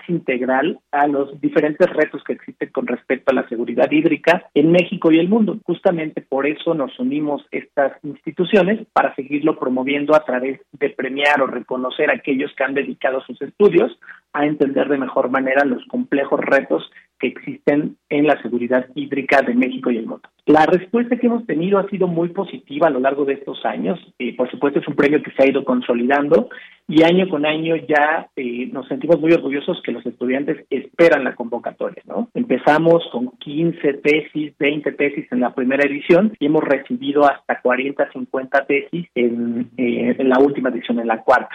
Este año pues esperemos que sean todavía muchos más, ¿no? Sobre todo porque como, como decía, pues este es un premio que cada vez está adquiriendo mayor importancia y relevancia porque también ha ido adquiriendo mayor importancia los problemas de seguridad hídrica. El maestro Jorge Arriaga Medina asegura que para Fundación UNAM y la Red del Agua de la UNAM, los jóvenes son agentes de cambio para alcanzar la seguridad hídrica a través de proyectos académicos que permitan generar propuestas ante la escasez de agua. Es por ello que este premio convoca a estudiantes o egresados de la UNAM que cuenten con una tesis concluida mediante la cual hayan obtenido los grados de licenciatura o maestría entre 2020 y 2023 o que hayan presentado la réplica oral de su trabajo y cuyo tema de análisis sean los recursos hídricos. ¿Cómo se llevará a cabo el proceso de selección de los trabajos académicos? Escuchemos al maestro Arriaga Medina. Bueno, la convocatoria para participar en, el, la quinta edición del Premio Fernando González Díaz Real a la mejor tesis en recursos hídricos está abierta desde este momento y va a cerrar hasta el 2 de octubre. Recibiremos trabajos hasta el 2 de octubre. Como decía, pues son de estudiantes de la universidad o egresados de la universidad que tengan una tesis eh, original e inédita eh, que no haya sido presentada al mismo concurso en ediciones anteriores y eh, que su autor sea miembro de la red del agua de la UNAM. Esto porque buscamos que, por supuesto, todos los estudiantes generen este debate eh, de manera colectiva. Obviamente solo podrán concursar en una categoría, no importa que tengan ya un trabajo de licenciatura y otro de maestría y los dos sean sobre agua, ellos tendrán que definir cuál sería en el que quieran participar. A partir del 2 de octubre entonces empieza un proceso de selección en el cual los coordinadores de los grupos de análisis de la red del agua de la UNAM y otros expertos tanto del sector eh, público como privado nos ayudarán en esta evaluación, ¿no? Porque nos importa mucho que este conocimiento pues también pueda ser puesto en práctica y solucionar incluso problemas reales. El maestro Jorge Arriaga Medina, coordinador ejecutivo de la red del agua de la UNAM,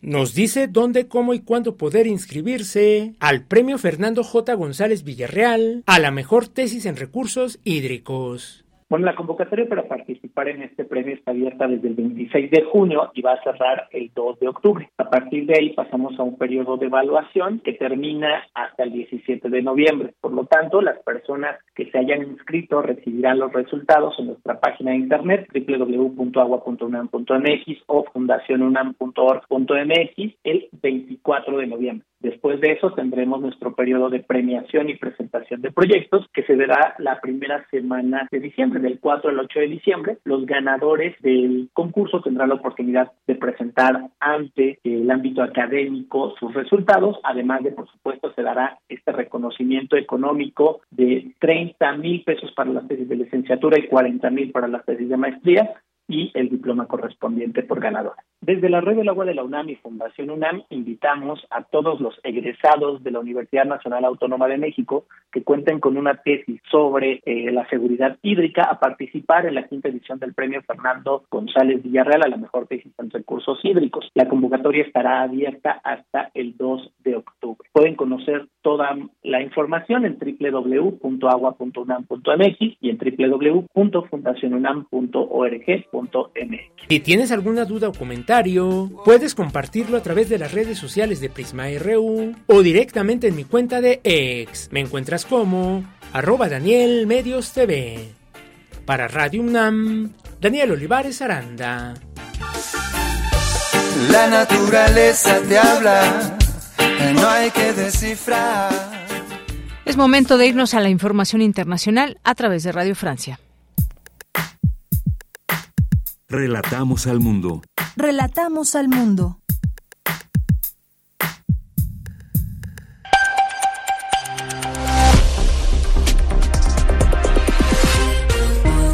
Bienvenidos a este flash informativo de Radio Francia Internacional con Mathieu Leroy en los controles. Hoy es miércoles 20 de septiembre. Estas son las noticias del mundo en tres minutos. Andreina Flores. En Irán, el Parlamento endureció las sanciones contra las mujeres que no lleven el velo o que vistan de manera inapropiada, según la ley islámica. Los castigos van desde multas alrededor de los 10 dólares hasta condenas de prisión de 10 años. Alto al fuego en la región de Nagorno-Karabaj entre los grupos separatistas y Azerbaiyán, luego de una ofensiva armada que ha dejado al menos a 32 civiles muertos y más de 200 heridos. Los separatistas han aceptado deponer las armas. Escuchemos a Elshin Hamir Bayov, representante de la presidencia de Azerbaiyán. En varias ocasiones estas tropas atacaron nuestras posiciones militares, desplegaron minas antipersona y usaron equipos electrónicos de interferencia para intervenir la navegación de vuelos civiles. Todo ello representa un riesgo de seguridad. Por eso decidimos un operativo antiterrorista limitado. La misión internacional de la ONU para Venezuela presentó este miércoles un informe actualizado sobre la situación de los derechos humanos en ese país que documenta violaciones continuas perpetradas en los últimos tres años por el gobierno de Nicolás Maduro. Así lo presentó hoy Marta Baliñas ante el Consejo de Derechos Humanos de la ONU. Mass arbitrary detentions followed by torture and ill treatment, sexual and gender-based violence. El informe da cuenta de 14 desapariciones forzadas, 58 detenciones arbitrarias, 28 casos de tortura, violencia sexual y violencia de género, entre otros. En Libia, cientos de personas han salido a las calles a protestar contra las autoridades, a quienes se responsabilizan de las inundaciones que han devastado a la ciudad de Derna y que han dejado 3.300 muertos. Los habitantes de Derna culpan al gobierno libio de no haber hecho mantenimiento a las dos represas que colapsaron a causa de las lluvias y que han arrasado barrios enteros, dejando casi 900 edificios destruidos. Polonia convocó al embajador de Ucrania urgentemente este miércoles para protestar contra los comentarios del presidente Vladimir Zelensky en la ONU sobre un supuesto apoyo polaco a Rusia. El martes Zelensky dijo que algunos países fingen solidaridad con Ucrania. Y el rey Carlos III ya se encuentra en Francia de visita oficial durante varios días. El monarca británico fue recibido por el presidente Emmanuel Macron bajo el Arco del Triunfo, primera parada de una agenda que lo llevará a la Catedral de Notre Dame, Versalles y el Senado francés. Con esto ponemos punto final a este flash informativo de Radio Francia Internacional. Prisma RU. Relatamos al mundo. Bien, pues ya estamos aquí de regreso después de este corte informativo internacional y ya se encuentran aquí con nosotros en cabina de radio el maestro Jesús Aceves Romero, quien es coordinador de comunicación del Instituto de Geología. ¿Qué tal, maestro? Bienvenido. Hola, ¿qué tal? Muy buenas tardes. Muchas gracias por abrirnos el espacio. Gracias por venir. Y el maestro Luis Espinosa Rubarrena, jefe del Museo de Geología. Maestro, ¿cómo está? Bienvenido. Buenas tardes. Al contrario, eh, encantado de estar aquí y con mucho gusto. Y nos vienen a hablar del octavo encuentro con la Tierra el próximo 1 de octubre ahí en la Alameda de Santa María la Ribera, que justamente se encuentra ahí pues a un paso del Museo de Geología. ¿Qué habrá en este encuentro con la Tierra? ¿De qué se trata? Muy bien, bueno, pues antes quisiera mencionarles que el Encuentro con la Tierra es un evento de divulgación que venimos realizando desde 2013 y que por razones de la pandemia, eh, a partir de 2020 tuvimos pues hay una pausa. Y por fin, en este año 2023, está de regreso eh, con una edición la cual está dedicada al tema del geopatrimonio y la geodiversidad. Esto porque, bueno, también tomamos como leitmotiv una eh, efeméride que se va a llevar a cabo el 6 de octubre, que es el Día Internacional de la Geodiversidad, que es una efeméride que se viene festejando a partir del año pasado y donde se busca pues resaltar esta parte no viva del planeta, de la que casi nunca se habla, porque siempre se habla de, sistemas vivos y cosas por el estilo, pero nunca se habla de esta parte no viva y vamos a, abordar pues todos los servicios que otorgan pues a, nuestra vida, ¿no? A nuestra existencia. Esta jornada eh, va a empezar, eh, va a ser el primero de octubre, a partir de 10 de la mañana hasta las 8 de la noche. Se va a dividir en tres escenarios principales. Bueno, antes que nada hay que mencionar que este evento lo que se realiza es una intervención del espacio público. Este espacio público es la Alameda de Santa María la Ribera y ahí nosotros vamos a colocar eh, diversas carpas donde vamos a dar talleres de ciencias. Todos los talleres van a participar este pues gentes muy acreditadas en todo lo que es esta temática y van a ofrecer al público actividades gratuitas. También vamos a tener el Museo de Geología completamente gratuito, abierto al público, donde también va a haber una gran cantidad de actividades tanto en el escenario en el auditorio del Museo de Geología, como las diversas exposiciones y visitas guiadas, etcétera. Que es algo que ahorita también el maestro va a ahondar un poquito en el tema de la programación, tanto la programación escénica como las cosas que va a haber en el museo. Y también va a haber otro escenario eh, adyacente al kiosco morisco, donde vamos a tener una orquesta sinfónica, este, un espectáculo de títeres y muchas cosas. Bueno, por lo que estoy escuchando va dirigido a un público pues muy grande, desde niños, adultos y más. Pues cuéntenos, maestro, de qué se trata ya en lo específico todas estas actividades que serán parte de esta de este octavo encuentro con la Tierra. Bueno, eh, yo, yo quisiera eh, enfatizar que en realidad de una manera así un poco metafórica, pero no tan metafórica, sino real, es realmente sacar el Museo de Geología, mm. que de todas maneras la gente lo va a poder visitar por dentro, a la Alameda Santa María de Rivera, y poner a disposición, como usted lo dice, de todo público, todos estos tesoros científicos que desde hace más de 150 años se han ido acumulando y que ahora están pues a, disposición de que la gente los vea.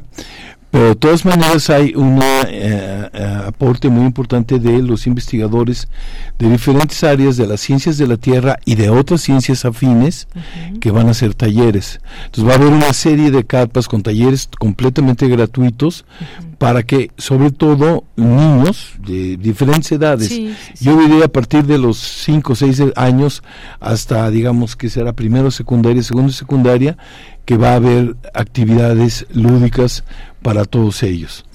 Y a mí me gustaría decir que de los tres escenarios que acaba de mencionar el maestro eh, Jesús Aceves, vamos a tener divididos entre los tres escenarios cinco conversatorios que versan sobre el aspecto fundamental de la temática que es este patrimonio que quizá no conocemos mucho los mexicanos porque no es que no esté vivo, yo digo que sí está vivo, pero que es abiótico en el sentido de que ahí viven los animales o ahí, ahí vivimos nosotros, ¿no?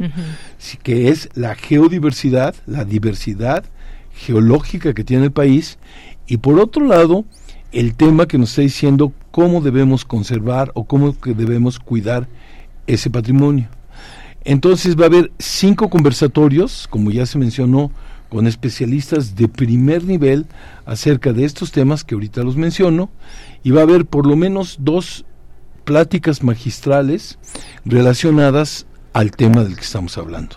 Entonces no sé si quieran que explique un poco más ese detalle o nos vayamos a otros aspectos, porque esto está siempre siendo combinado con aspectos de eh, escénicos, como les decía, de música de alto nivel, de música de blues, por ejemplo, de música de rock o inclusive de teatro guiñol o otros aspectos lúdicos, como para que la gente desde las 10 de la mañana hasta las 8 de la noche, de cualquier edad, se pueda sentir atraída por la ciencia, básicamente, pero entre ciencia y ciencia, uno que otro bailecito no es tan mal. Si no me recuerdo, es el primero de octubre es domingo, ¿no? El domingo primero. Es domingo. y yo déjenme decirles, compartir muy rápidamente mi, mi, experiencia, porque yo alguna vez llegué, antes de la pandemia, a alguno de estos encuentros con, con la Tierra, no sabía que se estaba llevando a cabo, me acerqué y bueno, ya me informé de qué se trataba, y la verdad es que lo disfruté mucho, íbamos así en familia, con una pequeña, como de 8, 10, 8, 9 años, se divirtió muchísimo y yo creo que también es importante mencionar esto. Eh, se nos está mostrando lo que hace este museo, las distintas actividades y cómo también desde, pues desde temprana edad se generan un montón de preguntas en torno a nuestro alrededor y qué mejor que un museo abra sus puertas, abra sus actividades y pues bueno, yo solamente quería platicarles eso, que es muy divertido, puede ser muy divertido también y de decían ustedes también toda la familia porque hay música y se combina con talleres y demás y que todos lo pueden aprovechar. Así que no se pierdan esta oportunidad, es lo que puedo yo decir.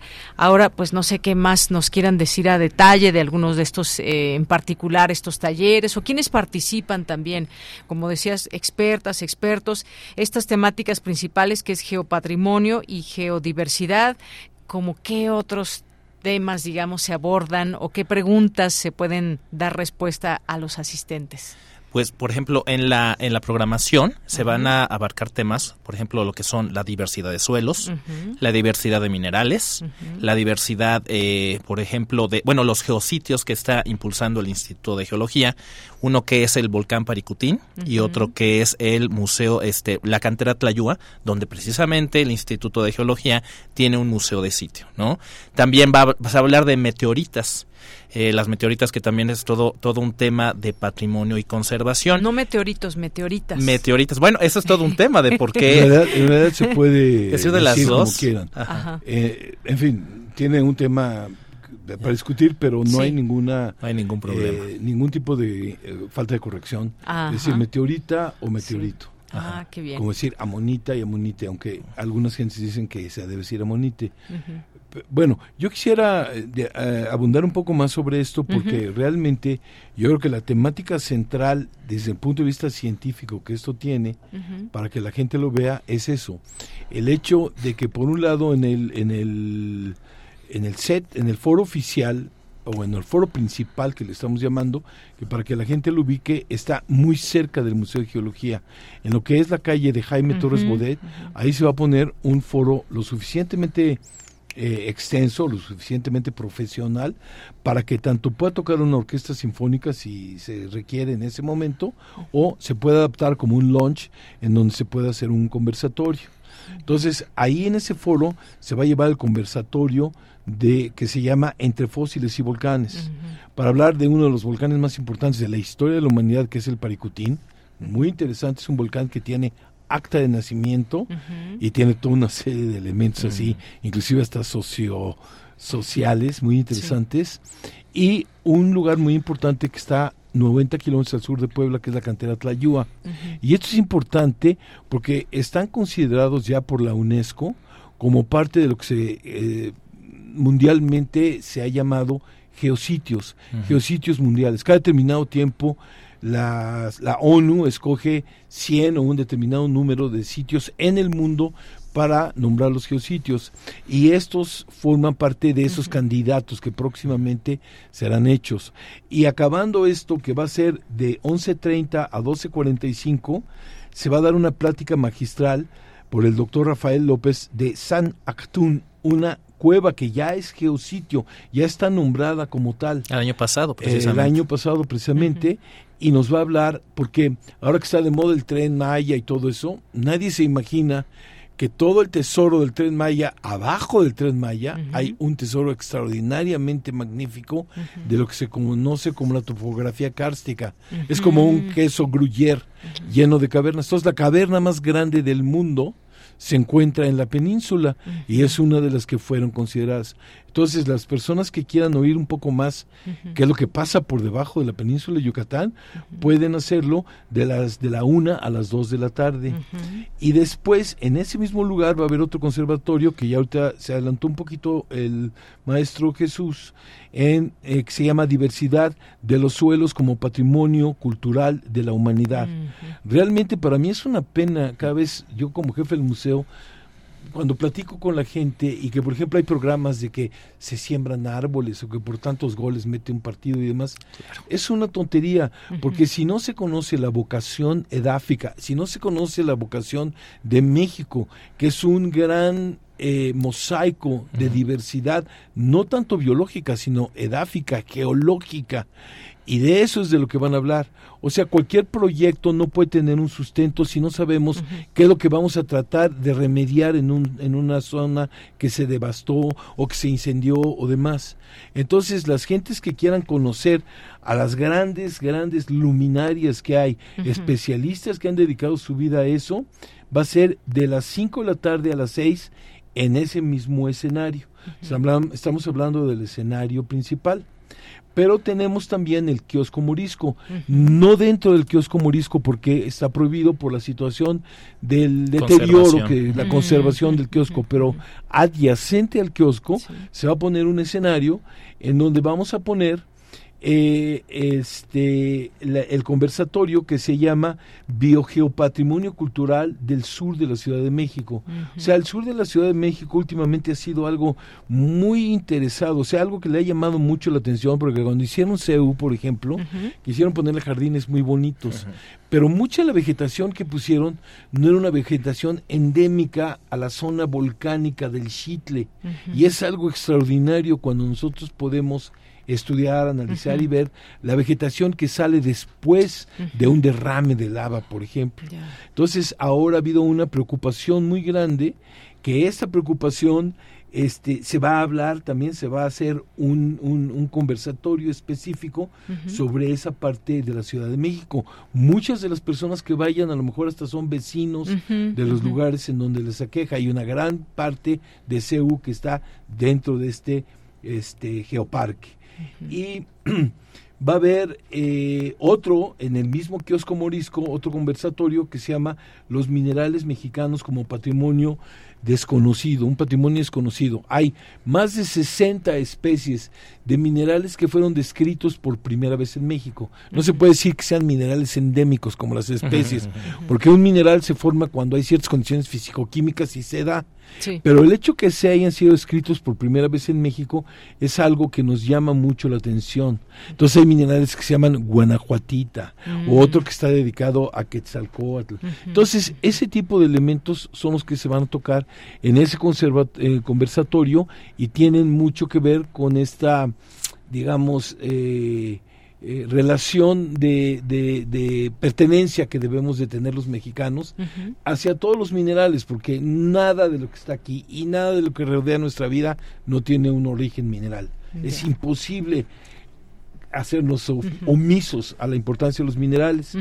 Y dentro del, del, del, escenario que representa el Museo de Geología como tal, que tiene su espacio, perdón, eh, se va a tener el de los minerales mexicanos dentro del Museo de Geología y también va a haber el, el, conversatorio que hace un momento nos estaba diciendo también el licenciado eh, Aceves, que es las meteoritas y la legislación este, como un geopatrimonio sideral.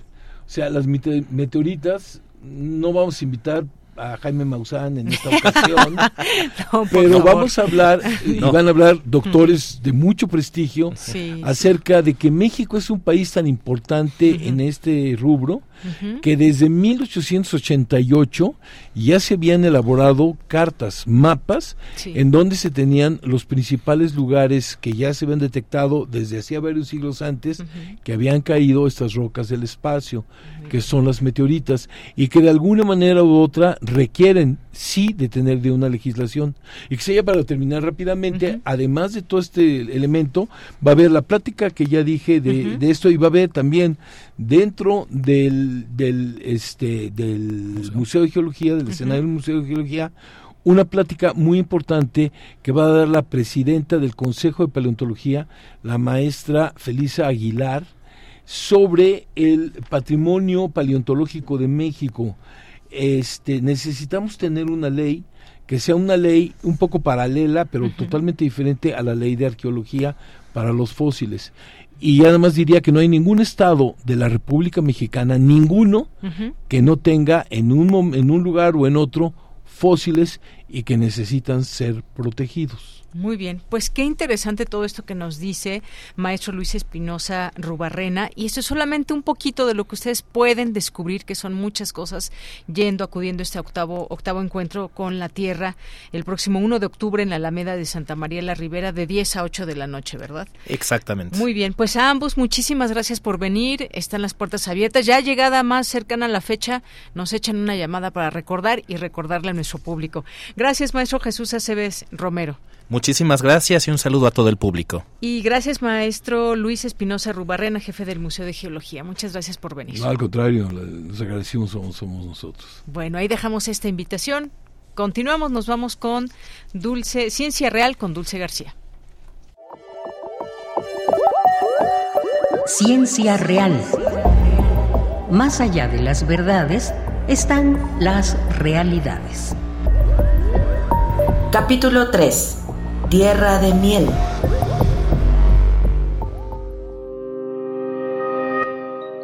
Anoche cuando dormía, soñé bendita ilusión que una colmena tenía dentro de mi corazón y las doradas abejas iban fabricando en él como las amarguras viejas, blanca cera y dulce miel. Antonio Machado muy buenas tardes al auditorio de Prisma RU. Hoy continúo platicándoles sobre los polinizadores, cuántos de nuestros alimentos cotidianos dependerán de esta interacción entre plantas y polinizadores. Por lo pronto puedo mencionarles el frijol, el jitomate, las calabazas, los chiles, el cacao, el aguacate, entre otros. ¿Qué pasaría si no hubiera abejas, por ejemplo? El doctor Mauricio Quesada, académico del Instituto de Investigaciones en Ecosistemas y Sustentabilidad de la UNAM, nos platica sobre este tema yo me atrevería a decir que conocemos realmente muy poco de la biología, la ecología y la genética de nuestros propios recursos genéticos. Es decir, que tenemos un país megadiverso dentro del cual realmente conocemos poco de lo que tenemos y su biología y su función en general. Además, analizamos cuántas, cuántos estudios sobre polinizadores existen en México. Nos encontramos para nuestra sorpresa más o menos unos 400 estudios sobre polinizadores de las más de 10.000 especies. Es decir, que la mayoría ni siquiera conocemos este aspectos básicos de las mismas, ¿no? Existen eh, más o menos unos 136 para las especies nativas de abejas. De las casi 2000 especies de abejas que tenemos en México, pues conocemos tal vez un poquito de las abejas nativas tenemos un conocimiento un poco más amplio sobre Apis mellifera, que es una especie interesante porque es una especie introducida que viene con, con los europeos durante la colonia. Conocemos un poco sobre abejorros, entonces eh, nuestro problema es doble. Primero por desconocimiento y segundo porque estamos enfrentando una crisis que podría dar al traste con muchas de las especies que ni siquiera conocemos. Y bueno, los factores que afectan a las abejas también pueden afectar a otros polinizadores, por lo que se trata de un problema multifactorial, porque además, como señala el doctor Quesada, las abejas ya de por sí tienen sus propios enemigos naturales. ¿Cuáles son? Vamos a escucharlo nuevamente.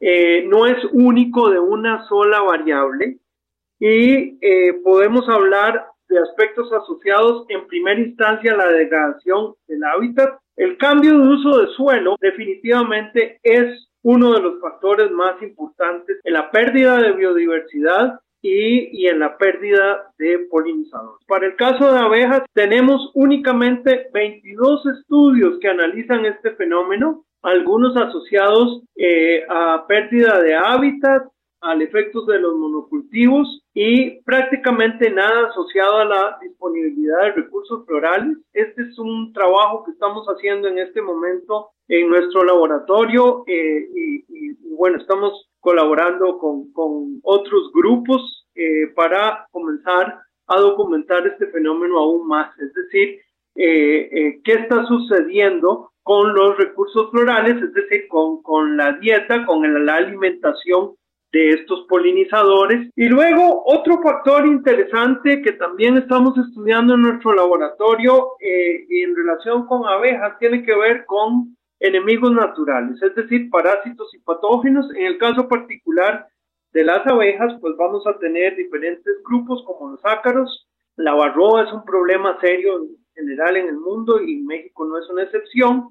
Hongos, virus, eh, protozoarios. Aquí pues no, no llega ni siquiera a los 50 estudios a nivel general sobre eh, el efecto de estos patógenos en, en abejas en general. Para el caso particular de abejas en relación con pesticidas tenemos ocho estudios, de los cuales siete demuestran un efecto negativo sobre las abejas. Eh, prácticamente este, tenemos un conocimiento un poco mayor para Apis mellifera y un poco para melipónidos, pero para el resto de las especies pues no sabemos nada.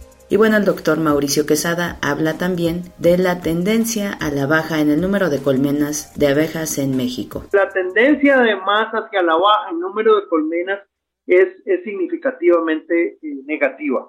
Es decir, que ha habido efectivamente una reducción en el número de colmenas eh, entonces podríamos decir que incluso para especies manejadas como Apis mellifera, eh, a través de los datos oficiales de los inventarios federales, podemos ver una reducción.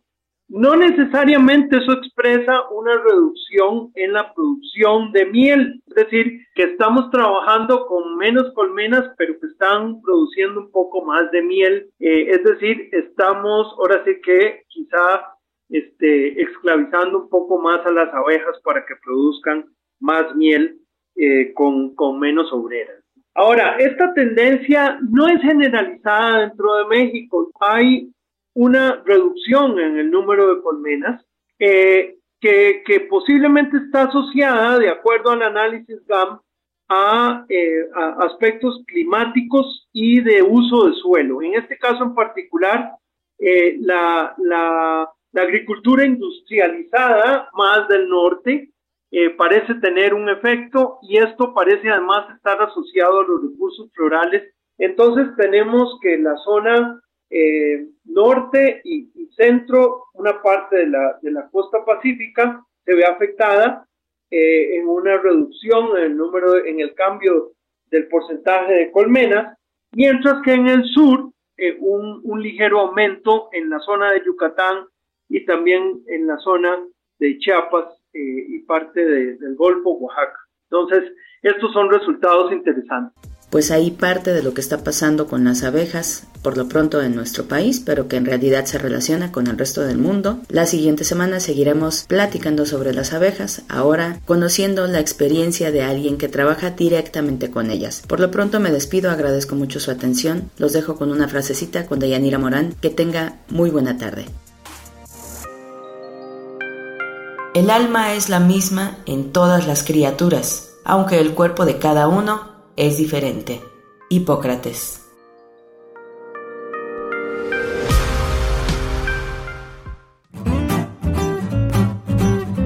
Cultura RU.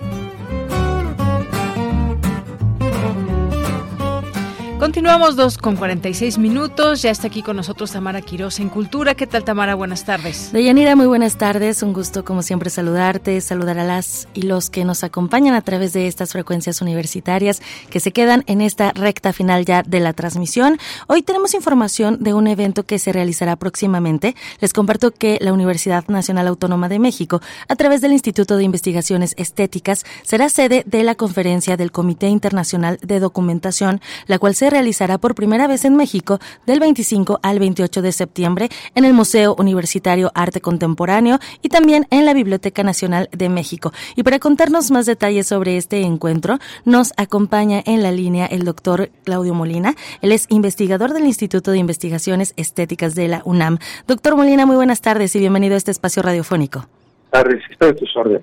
Al contrario, doctor, pues gracias por acompañarnos, por tomarnos la llamada y para entrar en contexto me gustaría que nos platicaras qué es y qué se abordará en esta conferencia del Comité Internacional de Documentación. Bueno, este, la conferencia anual del CIDOC, que en esta ocasión se va a llevar a cabo en Ciudad de México, en Ciudad Universitaria, es un evento que se, se lleva a cabo cada año donde se reúnen los eh, trabaja, eh, personas relacionadas con los museos y interesadas en los procesos de documentación del patrimonio. es la primera vez que ocurre esta reunión y, que se va a dar aquí en la ciudad universitaria y pues esto nos tiene pues muy contentos, ¿no? Por supuesto. Eh, ¿qué, ¿Cuáles son estos estos ejes a tratar en, en el evento, doctor Molina? Bueno, el evento se llama el Fronteras del Conocimiento, Museos, Documentación y Datos Enlazados. Y precisamente se trata justamente de esta este, interdisciplina, no solo de especialistas de museos, sino algunos otros perfiles geográficos relacionados al, a la gestión del patrimonio. Por ejemplo, documentalistas, también algunos especialistas arqueólogos, eh, Mm, personas científicos de la información y de cómputo de alto rendimiento es justamente justamente este mm, el tema que se que la línea de la línea temática de, de nuestra conferencia de este año muy bien. Eh, doctor, ¿qué nos puede compartir también acerca de las prácticas de documentación? ¿no? ¿Qué, es, qué hay que saber acerca de, de los museos? Vaya, nosotros cuando vamos, por ejemplo, a, a, uno de estos recintos, a una exposición, pues ya, ya vemos lo que se dice coloquialmente, la vemos montada, ¿no? Pero ¿qué hay detrás de todo esto? Eh, vaya, la parte de la estructura, el archivo, la difusión, eh, los reportes también del estado de las, de las obras que llegan, la conservación. ¿Qué, qué, qué temas hay que saber acerca, pues también de, estas prácticas de documentación. Sí, justamente los, los este, como dices, uno llega a, una, a un museo, a una exposición y ve todo muy bonito, muy arreglado, pero atrás, atrás de esto, esta parte visible, hay mucho de un trabajo sesudo, serio, paciente, diligente, que requiere muchas horas, que a lo mejor no es, digamos, la parte más atractiva o necesariamente la más visible de un museo, pero es como la, la parte central y, fundamental no solo de la vida del museo, sino también de la, de la garantía de preservación de los objetos. que, que custodian los museos. La documentación es, digamos, uno de los ejes centrales de la vida del museo. Muy bien. Doctor, también eh, hablando eh, de, de, las personas, estos especialistas que formarán parte de esta conferencia, que además vienen de distintos países, que nos puede compartir pues sobre los invitados, ¿no? Los curadores que estarán en, en esta conferencia, de qué países vienen. Vaya, eh, vaya que en la mesa se va a poner una reflexión profunda, ¿no? Y también con diferentes aristas. Pues sí, mira, vienen, vienen prácticamente de todos los continentes. Vamos a tener cerca de 80 ponentes. Em, son cuatro días de ponencias, del lunes, del lunes 25 al 28 de, de septiembre. Hay tres conferencias magistrales que no podemos perdernos. Una impartida por Dominique Oldman sobre la, la responsabilidad social de la documentación las colegas Sol Naro y Joana Morfi nos van a hablar sobre los archivos, la documentación y algunas prácticas artísticas contemporáneas. Y hay una ponencia de Renato González Melo, una ponencia magistral sobre el tianguis, la organización de objetos y las colecciones, como un paralelismo entre estos dos, dos conceptos, que yo creo que no nos, no nos podemos perder. Eh, aquí justamente vemos dos desafíos. Eh, y el, la conferencia decidió, pues, va a servir para um, enfrentarlos.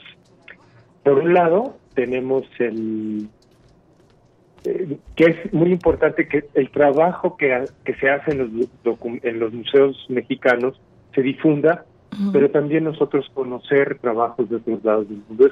es, digamos, una de las situaciones más valiosas que se, condiciones más valiosas que vamos a enfrentar en estas cuatro jornadas de la semana entrante.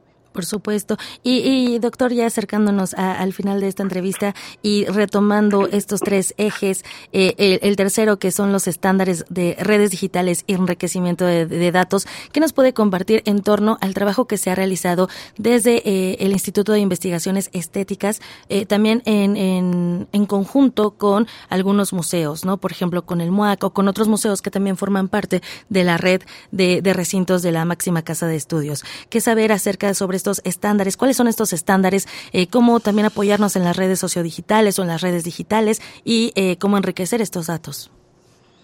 Y bueno, el, digamos que la, pandemia nos vino a dar una lección, era algo que era un, un camino que ya se había transitado.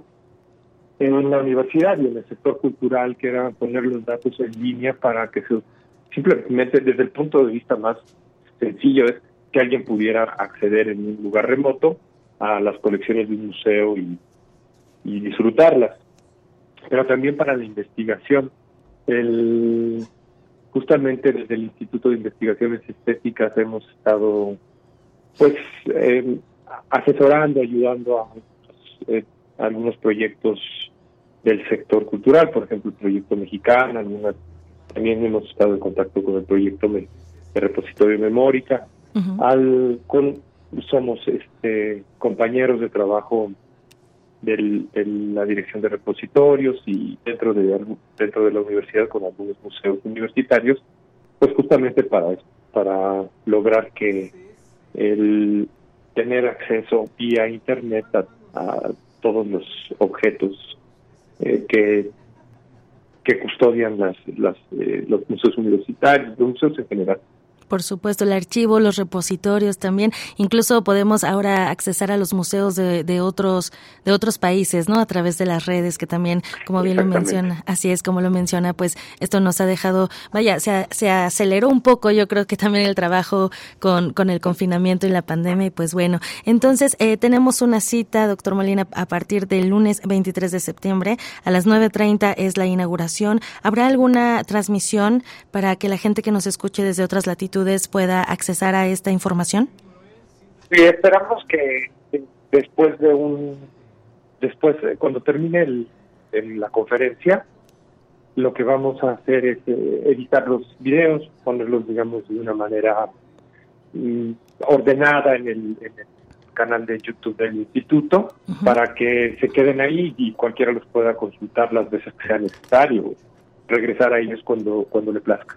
Muy bien, pues doctor Claudio Molina, muchísimas gracias por acompañarnos y por brindarnos esta información sobre esta conferencia del Comité Internacional de Documentación CIDOC y pues la cita está ahí del 25 al 28 de septiembre. Muchísimas gracias. Muchas gracias a ustedes y por favor revisen nuestra página web para tener más información que es cidoc2023.unam.mx. Con gusto, muchísimas, gracias. Gracias. Y bueno, él fue el doctor Claudio Molina, investigador del Instituto de Investigaciones Estéticas de la UNAM. Pueden seguir las redes sociodigitales del instituto, también las redes sociodigitales de la Biblioteca Nacional de México, así como las del MUAC, el Museo Universitario Arte Contemporáneo. De Yanira, hasta aquí la información. Que tengan excelente tarde. Gracias, Tamara. Muy buenas tardes y gracias a usted por seguirnos hasta el final de la emisión de hoy, 20 de septiembre del año 2023. Y bueno, pues ya casi el noveno aniversario de la desaparición de los estudiantes de Ayotzinapa. Hoy se reunieron pues desde las 11 de la mañana. Eh, ya habrá más información acerca de lo que ahí se trató y bueno, se adelantaba por la mañana en la conferencia mañanera eh, pues que el gobierno de México entregaría completa la información sobre este caso con el objetivo de esclarecer los hechos y dar castigo a los responsables del crimen y su posterior encubrimiento por parte de autoridades de un pacto de silencio hecho en el sexenio anterior. Ya estaremos hablando de ello y lo retomaremos el día de mañana. Nos vamos a despedir con música. Ya eh, empezará a sonar en cualquier momento las bicicletas en la interpretación del Salterio y Quinteto de antaño. A nombre de todo el equipo, gracias Marco, gracias Denis, Arturo, Iván, Enrique. Yo soy de Yanira Morán. Que tengan buena tarde, buen provecho y hasta mañana.